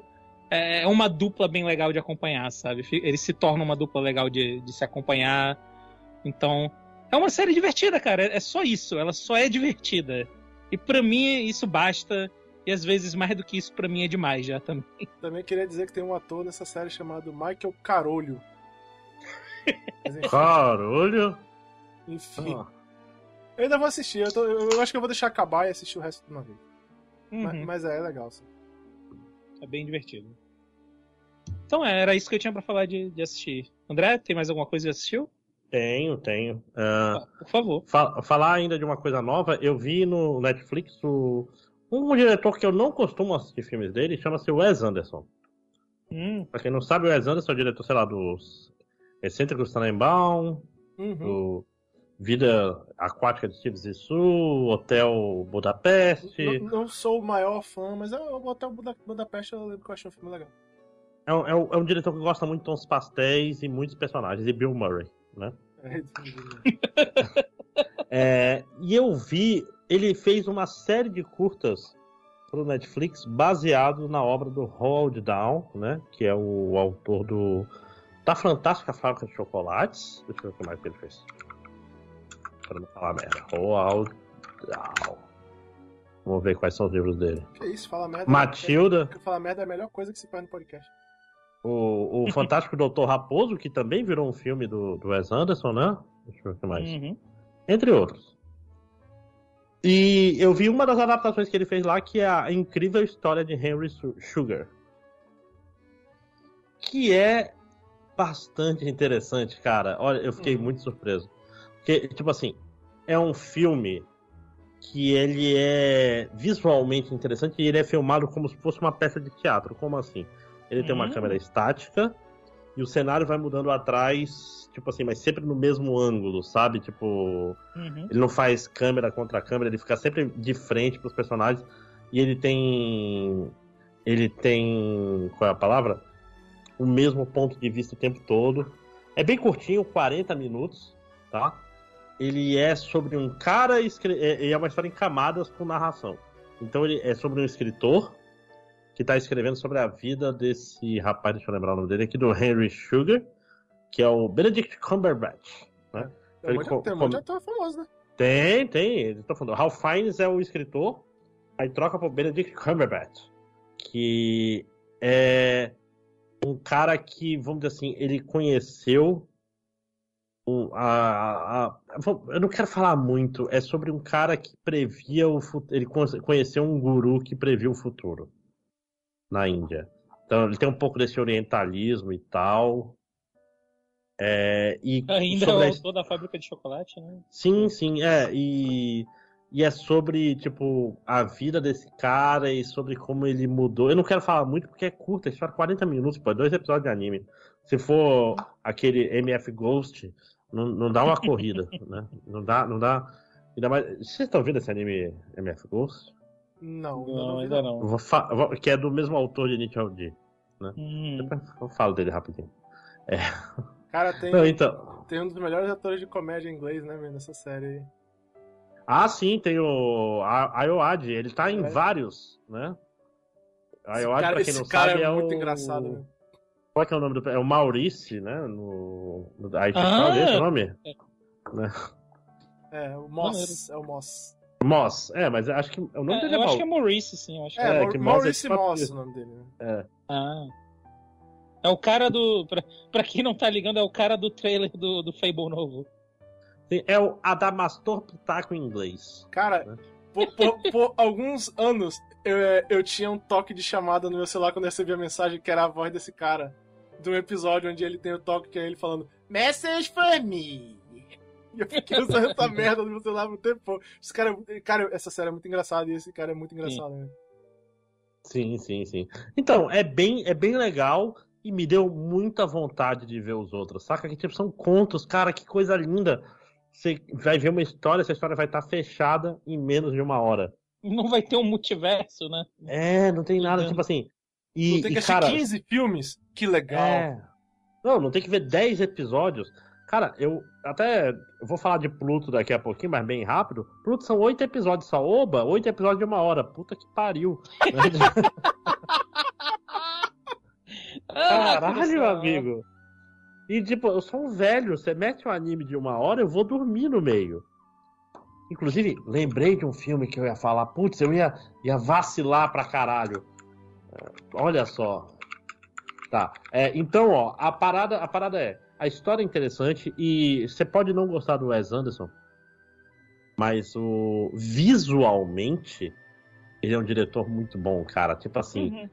todas as cenas parecem papel de parede, saca? É tudo muito bem dirigido, as cores escolhidas a dedo. É, é bonito, o visual desse filme é bonito pra caralho. E ele tem esse esquema peça de teatro com cenários móveis e tal. Porque a câmera é estática, literalmente. Então o cenário se mexe pra mostrar as coisas, e às vezes pra trocar o cenário inteiro. Tem um CGzinho, obviamente, no meio pra ajudar em umas coisas, mas, pô, muito, muito legal. Ó, aí tem que pensar, é uma história meio vitoriana, então tem um pouco de orientalismo ali no meio, mas nada, nada muito ofensivo. No máximo tem o mestre Yogi, né? Tipo, Provavelmente já vimos coisas mais ofensivas em, em obras que a gente Isso. gosta antes, né? inclusive do mesmo autor, sim. É. Né? E, e é isso. Alguém tem mais alguma coisa pra Clássicos falar que eu tenho, eu, é, eu tenho mais coisas pra falar. Eu quero falar Mas- só. do- Rapidamente eu vou falar Vai, vai, de, de animes. Boa. Só o update, o Jujutsu Kaisen, pra, como eu tinha dito, o anime continua sendo pra mim a versão definitiva. Eu gosto bem mais do anime do que da- do mangá. O anime ainda tá, tá bem legal. A animação é soberba em algumas partes, é inacreditável, é maravilhosa. E É o poder do. da sonegação de imposto e do. Trabalho escravo, né? É, é o poder do dinheiro, né? É tipo assim. É, é, é- é- cara, essa série pra mim ela é igual o Kimetsu no Yaiba. É um mangá de boa, mas nada, nada de muito especial. E aí o anime é maravilhoso. E... Mas, Uhum. mas eu acho que. Se bem que não, eu ia falar que a Jujutsu, eu gosto dos personagens, mas o Tanjiro, apesar de tudo, eu acho o Tanjiro um personagem principal bacaninha, saca? Tipo assim, good vibes. Ah, mas eu, aí. Ah, como, eu, como grande fã aqui de Kimetsu no Yaiba do, do, do podcast, eu concordo que não é uma série, não é uma série oh meu Deus, né? Não, um, é tipo um mangá assim, e tal. Quando eu li o mangá dessa porra, é, nin- ninguém dava a mínima pro mangá. O mangá Eu ele, dropei. Ele parecia eu que ia dropei morrer o mangá. mangá. Ninguém Os dois, é, ninguém dava a inclusive. mínima. Jujutsu e Kimetsu. É. Aí, aí quando saiu a série de anime do Kimetsu, o mangá explodiu. O mangá vendeu mais do que One Piece lá na época e tal. E, e não ficou bom depois, retroativamente, né? Não, é a mesma, é, então é a mesma coisa. Mas a série do anime fez um bem danado, porque é muito, muito bem produzida. Não é só Não, bonita, eu- é, realmente é muito bem produzida. Pois é, e e eu acho que os dois, eles se dão bem por serem mangás não particularmente bem desenhados, que ganham muito com as cenas de ação bem, bem animadas. É, fica, né? Fica maravilhoso a animação do, do Jujutsu em algumas partes. Realmente é inacreditável mesmo, muito bom. Porque o Jujutsu até gosta do estilo do, do, do mangá, mas ele não é bem. Não é, qual é a palavra? Ele não é bem desenhado. Ele não é Cara, bem tem- diagramado. Tem, tem algumas lutas, como eu falei, lutas de Jujutsu quando são boas são maravilhosas, mas tem uma luta de Jujutsu que tem partes que eu me perdi, assim. entendeu? Tipo, tem umas Ah, partes normal. que meio... No, no anime, Mas de, caralho, é foda, é muito mas bom. a de One Piece ninguém fala. Eu Tô com raiva. Tem anos que eu não leio One Piece. Sabia? Eu tentei É, não, ler, é, cara. ler num tempo desse, mas eu, eu li um pouquinho e não consegui mais. O, ma- o mangá é, é foda, cara, não tem condições. Eu, foi pra vocês que eu mostrei uma página aqui, tipo, eu não tanquei. Não, mas a gente uma página- conversou sobre isso. É, Hum. pois é, que é tipo assim, eu até re, pro, pros ouvintes, né? Era tipo assim, você troca uma página, tá- tem- tava o Garp falando, uma ilha, não sei o que, você troca a página. é, enquanto isso, na ilha fulana, tem dois quadros na parte de cima. Nesses quadros na parte de cima tem um cara falando, eu não acredito que aconteceu essa coisa. E aí já corta pra outro lugar. Aí eu tipo, filho da puta, é, literalmente ele tá num lugar, ele corta pra outro lugar por dois quadros, tipo assim, um terço de uma página, pra ter um NPC aleatório falar essa coisa que já foi citada na página anterior, realmente é muito foda, hein? E depois corta pra. Tipo assim, Oda, caralho, o que, que que você quis com isso, filho é, é, da não, puta? Já que é pra falar do, do melhor mangá de todos os tempos, vamos falar mal dele. Tipo, eu voltei a ler, pô, depois de alguns anos One Piece, aí tava na saga da Big Mama. Era tanto personagem, meu, tanta coisa acontecendo, eu ficava olhando assim, cara, eu não lembro dessas pessoas, meu. E, Cara, isso que a e- e saga não é- da Big e não é Mama só- é, é reduzida comparada com as outras. E, e não é Tipo, só NPC gente. desconhecido, saca? Tem cara importante da saga que eu ficava olhando, caralho, eu não lembro desse cara, man. Aí o Luffy ganhou um monte de seguidor agora, né? Que os caras adoram o Luffy e tal. E fica, cara, eu não lembro dessas pessoas, man. De verdade, não lembro. É tanta gente, Ah. Não, quando entra o Kid, quando entra. é, Vai, vai entrar os outros infantes terríveis lá, né? O... E, não, e, e aí, e aí o problema é que entra eles e uma galera junto com eles, né? E aí, cara, sinceramente, man, eu, eu tenho saudade do Going Mary com, tipo, seis pessoas, saca? Cara, Quando eu, Eu lembrava de uma- todo mundo e eu sabia quem era todo mundo. Eu faço um pedido pra quem tá ouvindo aqui. Pegue o primeiro volume, um, os primeiros 10 volumes de One Piece, abra numa página aleatória, compare com uma página atual do mangá e fique triste. Porque caralho, bicho, tá muito poluído, tá muito poluído É difícil mangá, de ler cara. One Piece, ficou difícil É. de ler. Eu provavelmente vou deixar pra ver no anime mesmo também, porque, enfim. Eu, e olha que One Piece eu gostava bem mais de ler do que de assistir o anime, mas vou acabar assistindo. E, e, tipo assim, é, me chateia um pouco, porque é uma série que eu gosto muito e tal, e eu entendo o Oda, cara. O cara tá fazendo o mesmo mangá, tipo, 25 anos e é, né, uma história infinita e 10 milhões de personagens, né? Eu entendo o cara ter dificuldade pra. né? Assim, Ele, ele tá comprimindo a série meio que na marra, vamos dizer assim. É, eu espero que acabe a série no futuro não muito distante, justamente pelo bem do cara, meu, porque o cara deve estar pra é, doido, meu. Assim, eu entendo, eu me compadeço até todo mundo. Filha da puta, que vê a ideia, né? De fazer a série também gigante do caralho, desde o começo. Foda, mas enfim. Porra. né? É, mas, mas é o mesmo problema do, do George Martin, né? George R.R. Martin. Que, cara, Hum, Tem vai lá, vai lá. 12 anos Vai fazer 13 anos logo logo do último livro de Game of Thrones. Agora, é, não, eu só. Eu, eu, rapidão, só eu fazer aqui a minha, minha defesa de, de Demon Slayer baseado nisso. É só que, tipo, pra mim, Demon Slayer, sinceramente, é tipo um mangá nota 5, 6. Só que aí, tipo, primeiro ele, ele faz umas brincadeiras com, com, com os tropos. É tipo, ah, existe essa família super foda, e todo mundo. Tanjiro vai ser essa família. Ele não é da família. Ele é só uma família fodida. E, então ele faz umas brincadeirinhas com esse tipo de coisa e ele acaba. Então, pra mim, ele sobe dois pontos nisso. Tá? O, o pai é dele isso. não foi ninguém importante no final? Não, não, ele não é ninguém importante, o pai dele. Eu gosto Pô, muito disso. Eles levantam muito isso, né? Sim! Tipo... É porque, tipo, é, é um negócio assim, pô, complicado. Por exemplo, em defesa do Martin, eu no lugar dele, eu não ia escrever nunca mais na minha vida. Se eu ganhasse o dinheiro que ele ganhou quando saiu a série da HBO uhum. lá e tal, eu ia cagar pros, pro leitor. Foda-se. Vou viver a minha vida e vou aproveitar o que eu posso dela ainda e tal, até porque ele já é de uma certa idade. É... Mas assim, a indústria de mangá, pô, é um problema mais sério nesse aspecto, né? Porque o cara, tipo, sei lá, meu, os caras trabalham demais, meu. Tipo, eu fiquei com pena sim, daquela sim. parada do Togashi, fiquei me sentindo mal, meu. Tipo, usava o cara aqui, fazia piada e tal, mas, pô, é foda mesmo, cara. Deve ser realmente um negócio complicado, porque. Puta que pariu, bicho, é né, pesado. Aí o Oda tá fazendo essa porra há 25 anos, meu. Caralho, eu, eu, eu não consegui fazer nada na minha vida. Magic the Gathering eu joguei por 18. Não teve uma coisa da minha vida que eu fiz por 25 anos. É. Cara, que loucura, mano. Então, tipo, é, tá difícil de ler o mangá. Ele é pesado mesmo. Muita, saca? A página, tipo, o flow da página é um negócio pesado, assim, saca? É, é meio, sei lá, é pesado, ele fica ruim de ler.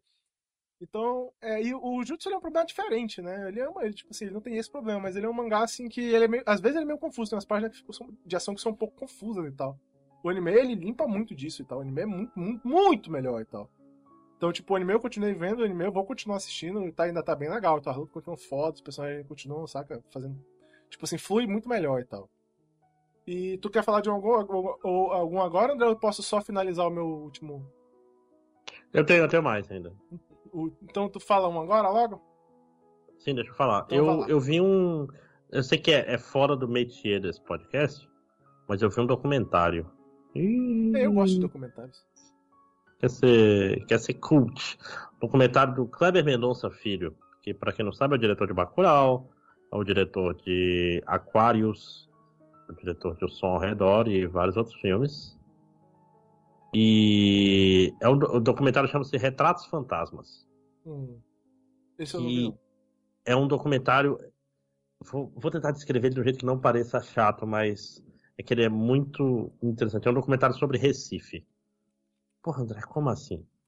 Ele é basicamente um, um documentário sobre o ele, Kleber Mendonça, ele nasceu, se criou em Recife, sei lá, por exemplo, O Som ao Redor é um filme que ele gravou usando o apartamento da mãe dele como cenário principal. É, sei lá, Aquários era na vizinhança dele. Então ele é um cara que sempre os filmes dele são muito focados na vida dele. E ele sempre teve filmagens. Então, esse documentário é um pouco sobre as transformações da cidade com o passar dos anos. Ele é dividido em três partes. A primeira é sobre esse apartamento da casa da mãe de, da, que a mãe dele fez e tal, e que foi cenário dos filmes. E as transformações da vizinhança. É muito bonito, cara. Sei lá, ele fala do cachorro, do vizinho, que tava latindo, e o latido aparece no filme, no som ao redor.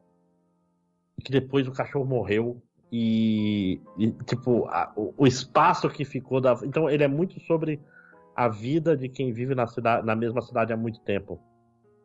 E hum. sobre a vizinhança, e sobre. Tipo assim, de repente tudo, tudo tem mais grade. E, a, e, as transformações. Então, a primeira parte é sobre a vizinhança dele, a segunda parte é sobre os cinemas do centro. Uh. Ele é um cara de cinema, né? Então, sobre Eles ainda estão lá? Tem, sim, a maioria virou igreja, ah. outros estão abandonados e não sei o que. Então, cara. Porra, é um, lembra é um... de quando tinha cinema no centro aqui? Isso, cara, é um filme Os que. Os nossos viraram tudo cinema de, por, de pornô, né, aqui Manaus. Isso, bicho, é um filme que eu queria muito que existisse um sobre Manaus. Uhum. Eu fico assim pensando, caralho, que delícia que deve ser pro cara que é de Recife ver um filme desses. E ele é muito interessante nesse esquema sobre sobre transformações urbanas. Então ele, tipo. É um filme despretensioso pra caralho, apesar do cara ter levado sete anos para fazer, porque ele é todo feito, basicamente, Com, o grosso é feito com imagens de arquivo, seja filmagens antigas dele, pedaços dos filmes, outros filmes, e tem umas partes que são são reconstruídas, vamos dizer assim, são refilmadas por atores, etc, que ficam no meio e tu nem percebe, tu não sabe qual é qual, que é de propósito. Uhum. E, e, é muito introspectivo sobre cidades e como as cidades se transformaram e como as coisas que a gente achava maneiro não existem mais. É coisa bem de velho, saca? Sei. Tipo, uhum. porra, mas é muito gostoso de assistir. Tem uns momentos, é, tipo assim, tem uma entrevista que ele faz com um cara que era o projetor, o projetista do cinema que ele sempre frequentava e tal.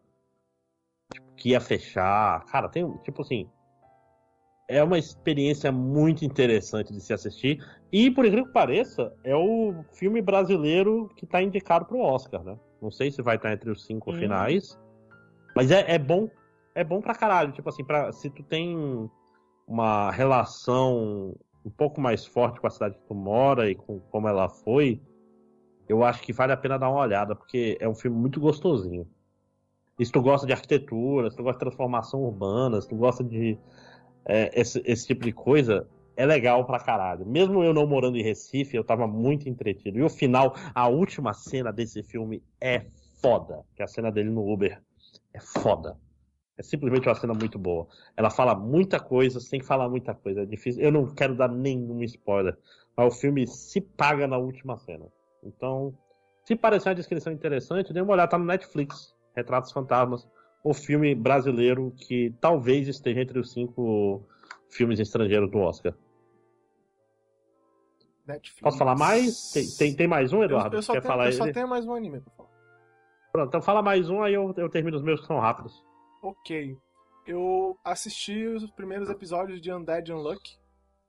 Olha, eu já assisti... foi citado antes nesse podcast, né? É, eu assisti, eu acho que foram cinco episódios. Eu não assisti até o último que saiu ainda. É o episódio que tem a. Cara, acho que não tem problema da spoiler dessa série, né? Essa não é uma série que tem problema ah, de spoiler. Não. É, é, é, o episódio que ele enfrenta a mulher lá do, do chapelão. A que prendeu ele no passado lá e tal. Ah, juiz? Isso. Foi esse foi, foi, o último episódio que eu assisti e tal. Cara, a série é legal, mas eu, eu entendo o que o Victor fala, ele tem uma certa razão. Tem umas cenas do, do, do início da série que são meio desconfortáveis, assim. Sim, sim, sim, sim. Tem são meio... Oh... Mas enfim. Eu também acho que ele podia ficar pelado menos tempo, mas isso é o de menos. Então é um grande... ah, isso daí, essa é uma batalha perdida. É. Mas, mas tudo bem. Assim, ele vai trocar o fanservice de groping pelo fanservice de homem musculoso pelado o tempo todo. Ele é o Dark Schneider da nova geração. É, não, o único problema é porque. Não é, o problema não é ele ficar pelado, pô. É que, tipo assim. Aquela piada da, da censurazinha no meio das da pernas tarde, dele lá, é. É, é, Eu ri nas primeiras vezes, mas, tipo, sabe? Cinco episódios já. Faz, não, faz parte até o final. É. Ele, ele vai estar sempre pelado, porque o o, o fato do poder dele, muitas vezes ele tem que quebrar o corpo dele em vários pedaços. Toda vez que ele fizer, ele vai ficar sem roupa. Então. É, é um negócio que eu se... queria, inclusive, comentar, porque. Uh, olha, eu não, eu não, tinha visto ainda, não tinha prestado atenção, é da David Productions, inclusive. É... Ah, olha só. A maneira como funciona o poder dele é bem. Tipo assim. Lá vou eu fazer aquela comparação esdrúxula, né? Porque eu não estou falando em patamar nem de, de nível, mas enfim. É, ele tem um negócio, ele um negócio que me lembra bem One Piece, né, cara? Porque o protagonista ele é meio, em termos de poder, ele é meio que o Luffy, né? Sim. Tipo assim, quando tu pensa, ah, o homem de borracha, tu pensa assim, ah, o um negócio meio, né, já foi usado várias vezes e já... Rei de Richard é, e tal. tal. Já foi já foi muito explorado esse poder, mas aí o Luffy usa de jeitos muito diferentes, né? Tá certo que depois os guias começam a virar um negócio que fute, não tem nada a ver com o homem borracha, mas enfim, no início da série ele era o homem borracha e ele já fazia uns negócios bem diferentes. A minha cachorra não cala a boca, puta que pariu, mas enfim. É, e nessa série, quando tu tem um monte de série que tem o um protagonista que é o cara imortal. E geralmente eles são meio que o mesmo cara, né? Eles são esse cara que continua tentando, ele é mais fraco que os outros, mas aí os caras matam e ele continua indo, e ele faz essas. Tipo assim, né? Que nem aquela do. do a espada do, do, Imortal lá, como é que é o nome? Do Blade, né? Blade. É. Pois é, que, que, basicamente é, o protagonista é isso, né? Ele é um espadachim forte lá e blá e tal, mas o negócio dele é que ele não morre, então os caras ficam matando ele e ele continua lutando até que o cara, né, morra e tal. Então, tipo, tem. Meio que é assim que funciona geralmente pessoas é, com poder desse, desse tipo de coisa de não morrer. E o dele é completamente diferente, né? Ele tem umas aplicações completamente estapafúrdias, assim. Não tem nada a ver, tá o cara ser imortal, mas enfim. É, é, gera umas lutas legais e tal. a maneira como ele usa o poder dele malucamente e tal. A, a menina, a, no início da série, pelo menos, ela ainda não é muito lá muito útil, né? Ela tem aquele A poder Foco. do. é, Ela tem o poder do finishing, né? Ela é a que termina a luta geralmente, mas. Vamos ser honestos, ela é só uma menina, né? Ela que, que fica lá pra ser groped e, e aí o inimigo Não, morrer. de- demora, demora É, pra ela ser útil. que- Mas assim, tem uma luta bem legal, aquela luta dele com aquele cara do. que luta Kung Fu lá, que fica. fecha o O olho. É, é uma luta legal, é interessante e tal. O... Essa última eu vou admitir que eu não achei tão legal, porque eu achei que a menina lá, a. a- como é que é? o? Tatiana, É, não lembro, enfim, a menina do cabelo rosa lá, a, a que prendeu ele. Ela. O poder a dela. juiz. O poder dela é um poder interessante pra porra, mas ele- eu não achei ele muito bem usado, porque visualmente, pelo menos no anime, não sei se no mangá ficou diferente, ela na verdade fica parecendo a versão é, budget da, da, de do Elfin Lied, saca? Tipo, Uhum. a maneira Até com a fica- máscara e É, a maneira como fica são essas mãozinhas voando, saca? Mãozinha invisível voando, que, que pega o cara e tal. Tipo, é um poder, cara, que tem uma. Ele é muito. Ele é muito aberto, assim, o escopo dele. Dá pra fazer muita coisa o poder dela, saca? E meio que eu fiquei com a impressão de que o autor não usa muito o que dava pra fazer com um poder tão absurdo quanto o que ela tem, saca? Não é tão explorado, eu acho. Podia, podia fazer mais coisas mais legais. Aquela luta podia ser mais impressionante, saca? Mas, enfim, né, pô, também não vou querer que é, tipo, o quê? É a terceira luta da série, né? Não vou Uhum. querer que a terceira luta da série seja né, uma luta de 15 episódios, enfim. Mas, é... O protagonista, ele tem momentos legais, ele não é só o- o- os momentos de, de ficar pegando nos peitos da menina, né? Ele tem momentos legais, ele é uma, tipo assim, um cara que tem seus, suas boas ideias, ele tem seus momentos onde ele parece uma pessoa legal, de vez em quando. E a menina é legal também, tipo, a ideia da série é interessante, e- mas até o momento o, o esquema dela são as porradas, né? A história não andou muito ainda. São cinco episódios também. Não, não dá É. pra reclamar. Cinco, são cinco episódios. A história não andou muito ainda. Agora, uma coisa que eu posso falar dessa série é que ela tem uma das melhores aberturas de anime que eu vi em muitos anos. Abertura maravilhosa, man. Abertura maravilhosa. Tipo, é, a banda, Queen Bee, é uma banda foda. Eu conheci essa banda na época da abertura do Dororo, né? E eu, tipo assim, venho acompanhando a música deles desde então, que eu acho a banda maravilhosa e tal lá. É... Cara, como, como é a versão Elo pra, pra falar do tipo vocalista, né? Enfim, Elo é porque, né, o vocalista da. Ou, ou a vocalista, né? É, é, é que, qual é o termo, o, o Vitor? É não Oi. binário. Não binário. Esse é o Sim, termo que sim, eu tava sim. procurando. É, é, é- é- é não binário, né? E tipo assim, canta muito, de verdade. A banda é muito boa. E essa música. do, do Paris Over. É, isso. Over. mesma banda. Pô, muito bom, muito bom, muito banda bom. do Dororo. E tipo assim, essa, a música é maravilhosa, mesmo. Zero It. O nome da música. É, é o número zero e o número um. Zero It. Uhum. E eu, sem brincadeira, eu devo ter tido essa abertura umas 300 vezes, velho. É, Tipo assim, eu eu assisto quase todo dia. Muito legal. E eu vou, cara, eu vou continuar assistindo a série. Eu achei ela bacana, achei interessante. É, eu espero que ela melhore, né? Como o André falou que melhora, eu vou acreditar no André. Eu acho que ela, né, espero que É. melhore e tal, nesse aspecto aí.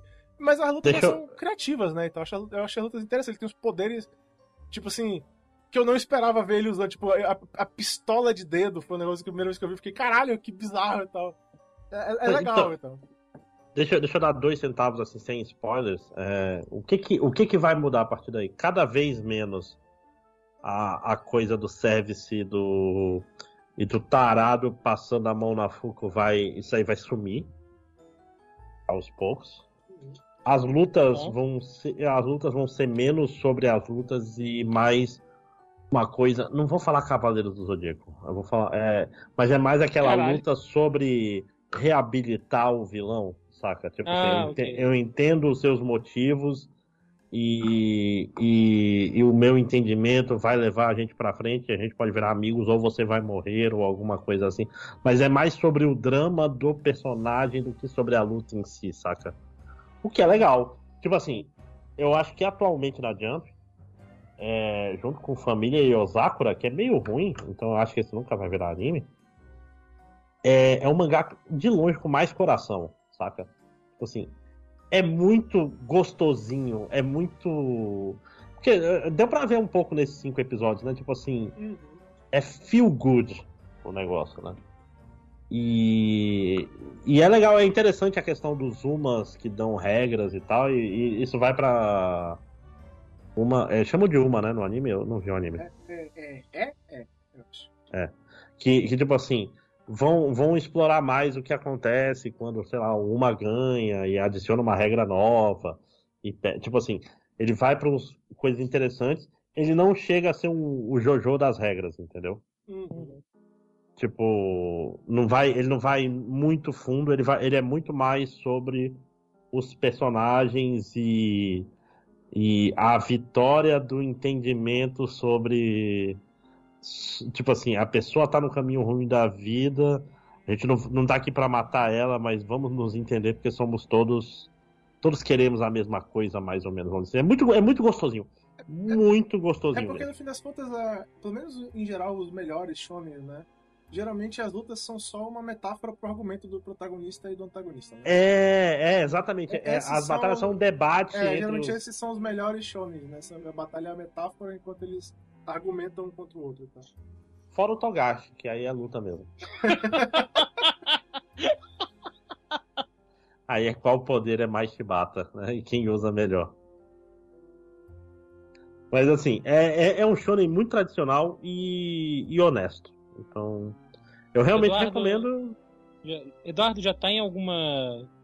em algum serviço ou foi Grand Line aí? ok, ok.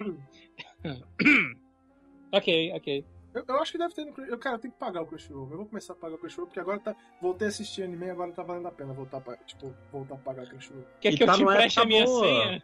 Quer que eu te empreste minha senha? Porque eu não tô assistindo nada. Eu gostaria que ela se pagasse de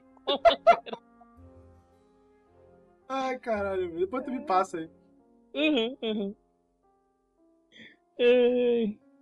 Passa aqui no, durante o podcast. Publicamente. Aí vai se pagar mesmo, né? É, Que aí Cara, todos e- os cinco ouvintes vão poder. Então, deixa eu aproveitar e, e falar rapidamente. Eu vi o primeiro episódio de Pluto. São oito episódios do Netflix. Tem oito horas de Pluto.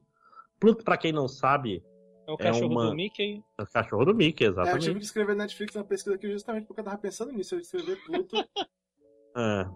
E, e é aquela história: é, se o Pluto é um cachorro, o Pateta é um cachorro. Por que, que um é um animal de estimação e o outro é tratado como uma pessoa? Fica aí a reflexão. Leiam Marx. É, é porque um deles é um imigrante legal. Exatamente. Um deles é um palestino. Opa, não. Oi! Oh! Mas Se você apoia Israel, sai do meu podcast. É, Vamos lá. É, Pluto é basicamente uma releitura de um pedaço de Astro Boy. De um pedaço. É, ele é, tem, é uma saga, a saga dos robôs internacionais, um negócio assim, acho que é perto do final. É, Se bem que Astro Boy é longo, né? Não É longo, pra- Você é. tem que assistir Astro Boy pra entender? Não, não, é só para é só legal pra você você pegar com a palavra, Caralho, pegar as referências. se eu porque- manjasse de, de, de planeta e soubesse a distância dos planetas pra Terra, dava pra perguntar, mas você tem que, que assistir aí dar toda a lista de planetas até chegar em Pluto? Não, pô, Pluto não é mais planeta.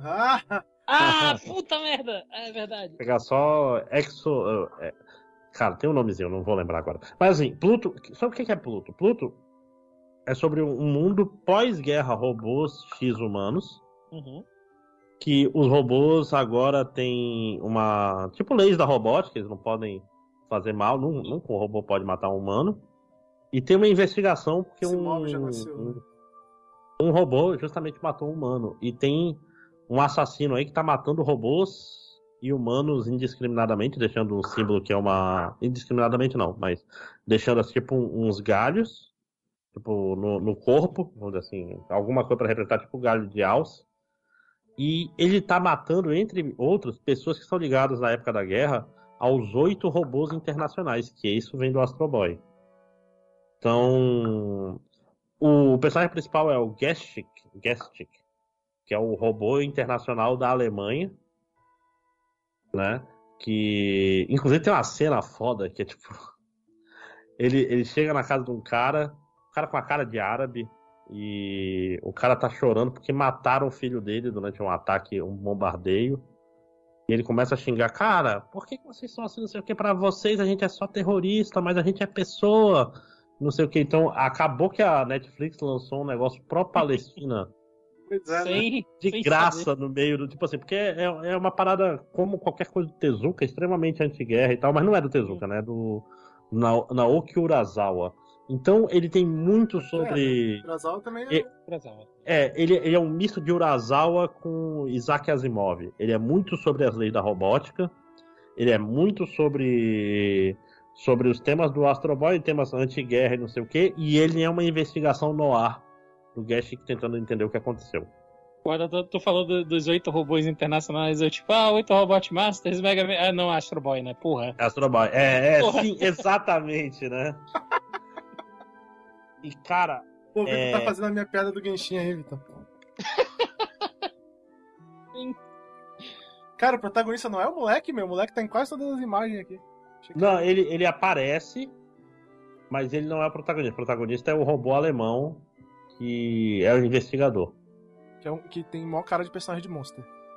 É, é sim, porque é Naoki Urasawa. É tipo Aham. assim. O Naoki Urasawa é engraçado. Ele consegue diferenciar os personagens pelo rosto, o que não é comum em mangá. Uhum. Mas todos os personagens dele ele tem arquétipos que se repetem.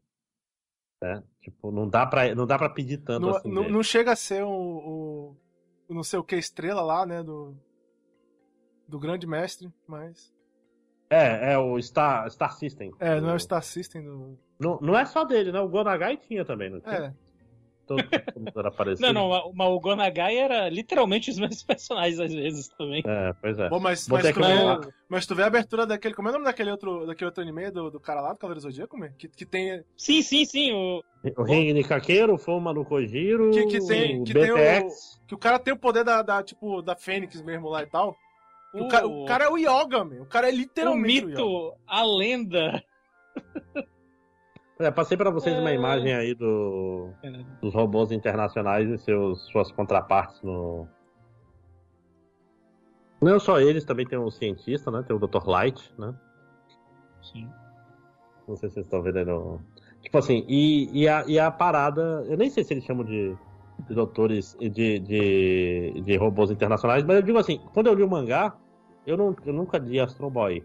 Foi suave. Uhum. Porque os temas, os temas são meio. meio interna. meio. Não vou falar genéricos, são Caralho, ele universais. segurando o braço tipo Mega Man. É o BTX, né, que eu tava querendo lembrar. É o BTX. que É. O cara tem o poder do Pegasus, meu, eu sei. Pois é, e eu, e eu recomendo porque tem uma parada que Pluto tem que a maioria das histórias não tem, que é uma história do Naoki Urasawa que é curta. Porque, pra quem não sabe, Nao- Naoki Urasawa, que é o autor de Monster e 20th Century Boys, ele tem um problema grave que ele não sabe acabar a porra das histórias dele. Ah, mas muito autor tem esse problema, né, cara? Cara, mas Abraço ele é pra Death foda. Note. Não, cara, 20th Century Boys é, é um crime. É tão É o, bom. é o melhor mangá de todos até determinado ponto. Até o primeiro, fi- é o primeiro lugar que deveria acabar. Aí tem uns Hum. quatro lugares. Aí depois tem o 21st Century Boys. Então, ele não para. Sacou? Tipo assim, caralho, Urasawa, para! Eu nunca para, li, eu, eu nunca li o 21st e tal. Nunca li. Não, o 21st eu comecei e falei, ah, não, vai se fuder. É que ele vai no VR, ele vai no mundo virtual pra rever eh, memórias. Eu, ah, bicho. Caralho. Deixa eu clicar Por na imagem quê? que tu mandou aqui do, do coisa do Ele Master vai. Boy. Ele vai pro, pro, pro esquema do, do The Ring lá. É, exatamente, do, do Ryzen, né? Ryzen. Não, não, é- já é o terceiro. No terceiro já que, que rola o. Ah, o espiral mesmo. É. É, O Jorgito curtiu. Não, e a questão de Monster também. Monster chega uma hora que ele só se repete, né? Hum. Ele se repete umas três vezes pra fazer a. é a palavra? Porra, Masami Kurumada. É Eu tava todo esse tempo tentando lembrar do nome do filho da puta. Eu falei agora, Kurumada. É, sim, sim, sim, sim. Ah, Pois é, então, mas assim, eu recomendo, porque é uma boa história de, de investigação no ar, uhum. é uma boa história de estilo Asimov, Quando você tiver uma hora, E é- você assiste um episódio, né? e isso. E é super bem animado. Assim, é bem feito. Saca? Uhum. E, gente, eu acho que é isso, né? A gente tá aí há duas horas de podcast. Eventualmente, mais quando eu tiver Netflix de novo, eu, Eu, eu, eu estou de boa, eu já falei tudo que eu tinha para falar. É, eu ia falar de Handmaiden, mas acho que eu já falei em outro momento no podcast, que é o filme do. do. Sean Wook Park, né? The Handmaiden. Que é muito bom, assistam. É o diretor de Old Boy. Assistam Old Boy. A essa Sim. altura, se alguém ouve esse podcast e não achou de boy ainda, eu ficaria impressionado. Eu não. Que as- é assim, é, não é tão fácil assim assistir Old Boy sem ser na pirataria. Não tem. Foda, né, cara? É, é meio Eu- absurdo. Fica, fica aí. Vocês não ouviram de mim, mas Lute Underground dá pra encontrar a primeira temporada no, no Internet Archive. Eu nunca, Porque- di- eu nunca disse isso, mas. Mas porque eu tentei procurar pra assistir. Ah, mano, Mano, eu tentei tem, de todas tem. as maneiras possíveis pagar por essa série. Eu não consigo, velho. Lute Underground. é, é complicado, cara. Tá, tá. Foda, né, cara? Era pra, pra ser tão fácil, era pra ser tão fácil Não, é, hoje em te- dia. Não, é. é encontrar tipo, tudo. É tipo, eu tenho ódio do Peacock, cara, também. Porque o Peacock tem um monte de coisa que eu quero ver e tá lá e eu não tenho como ver. Então. Eu não Pois posso. é, a gente até quer pagar. É, eu não- quero dar o meu É, dinheiro é. pro serviço e assistir, mas não tem como. Não dá pra. pagar. Foda. Muito triste. Muito triste. É, Aí o brasileiro é pirateiro, fazer o quê? uhum. Eu acho que é nessa nota aí de, de, de repúdio contra. Contra, Contra o Israel, capitalismo. Contra a pirataria. E também, também. também. Bicho, tem, tem, tem três coisas que são uma certeza na vida apenas, né, cara? É a morte, os impostos e o capitalismo estraga tudo. Uhum. Uhum. Então, E nessa é com essa nota- mensagem bonita que, que eu acho que a gente pode fechar aqui o podcast de hoje. Digam tchau, Sim. caras. Tchau, caras. Tchau. caras. Parou de gravar.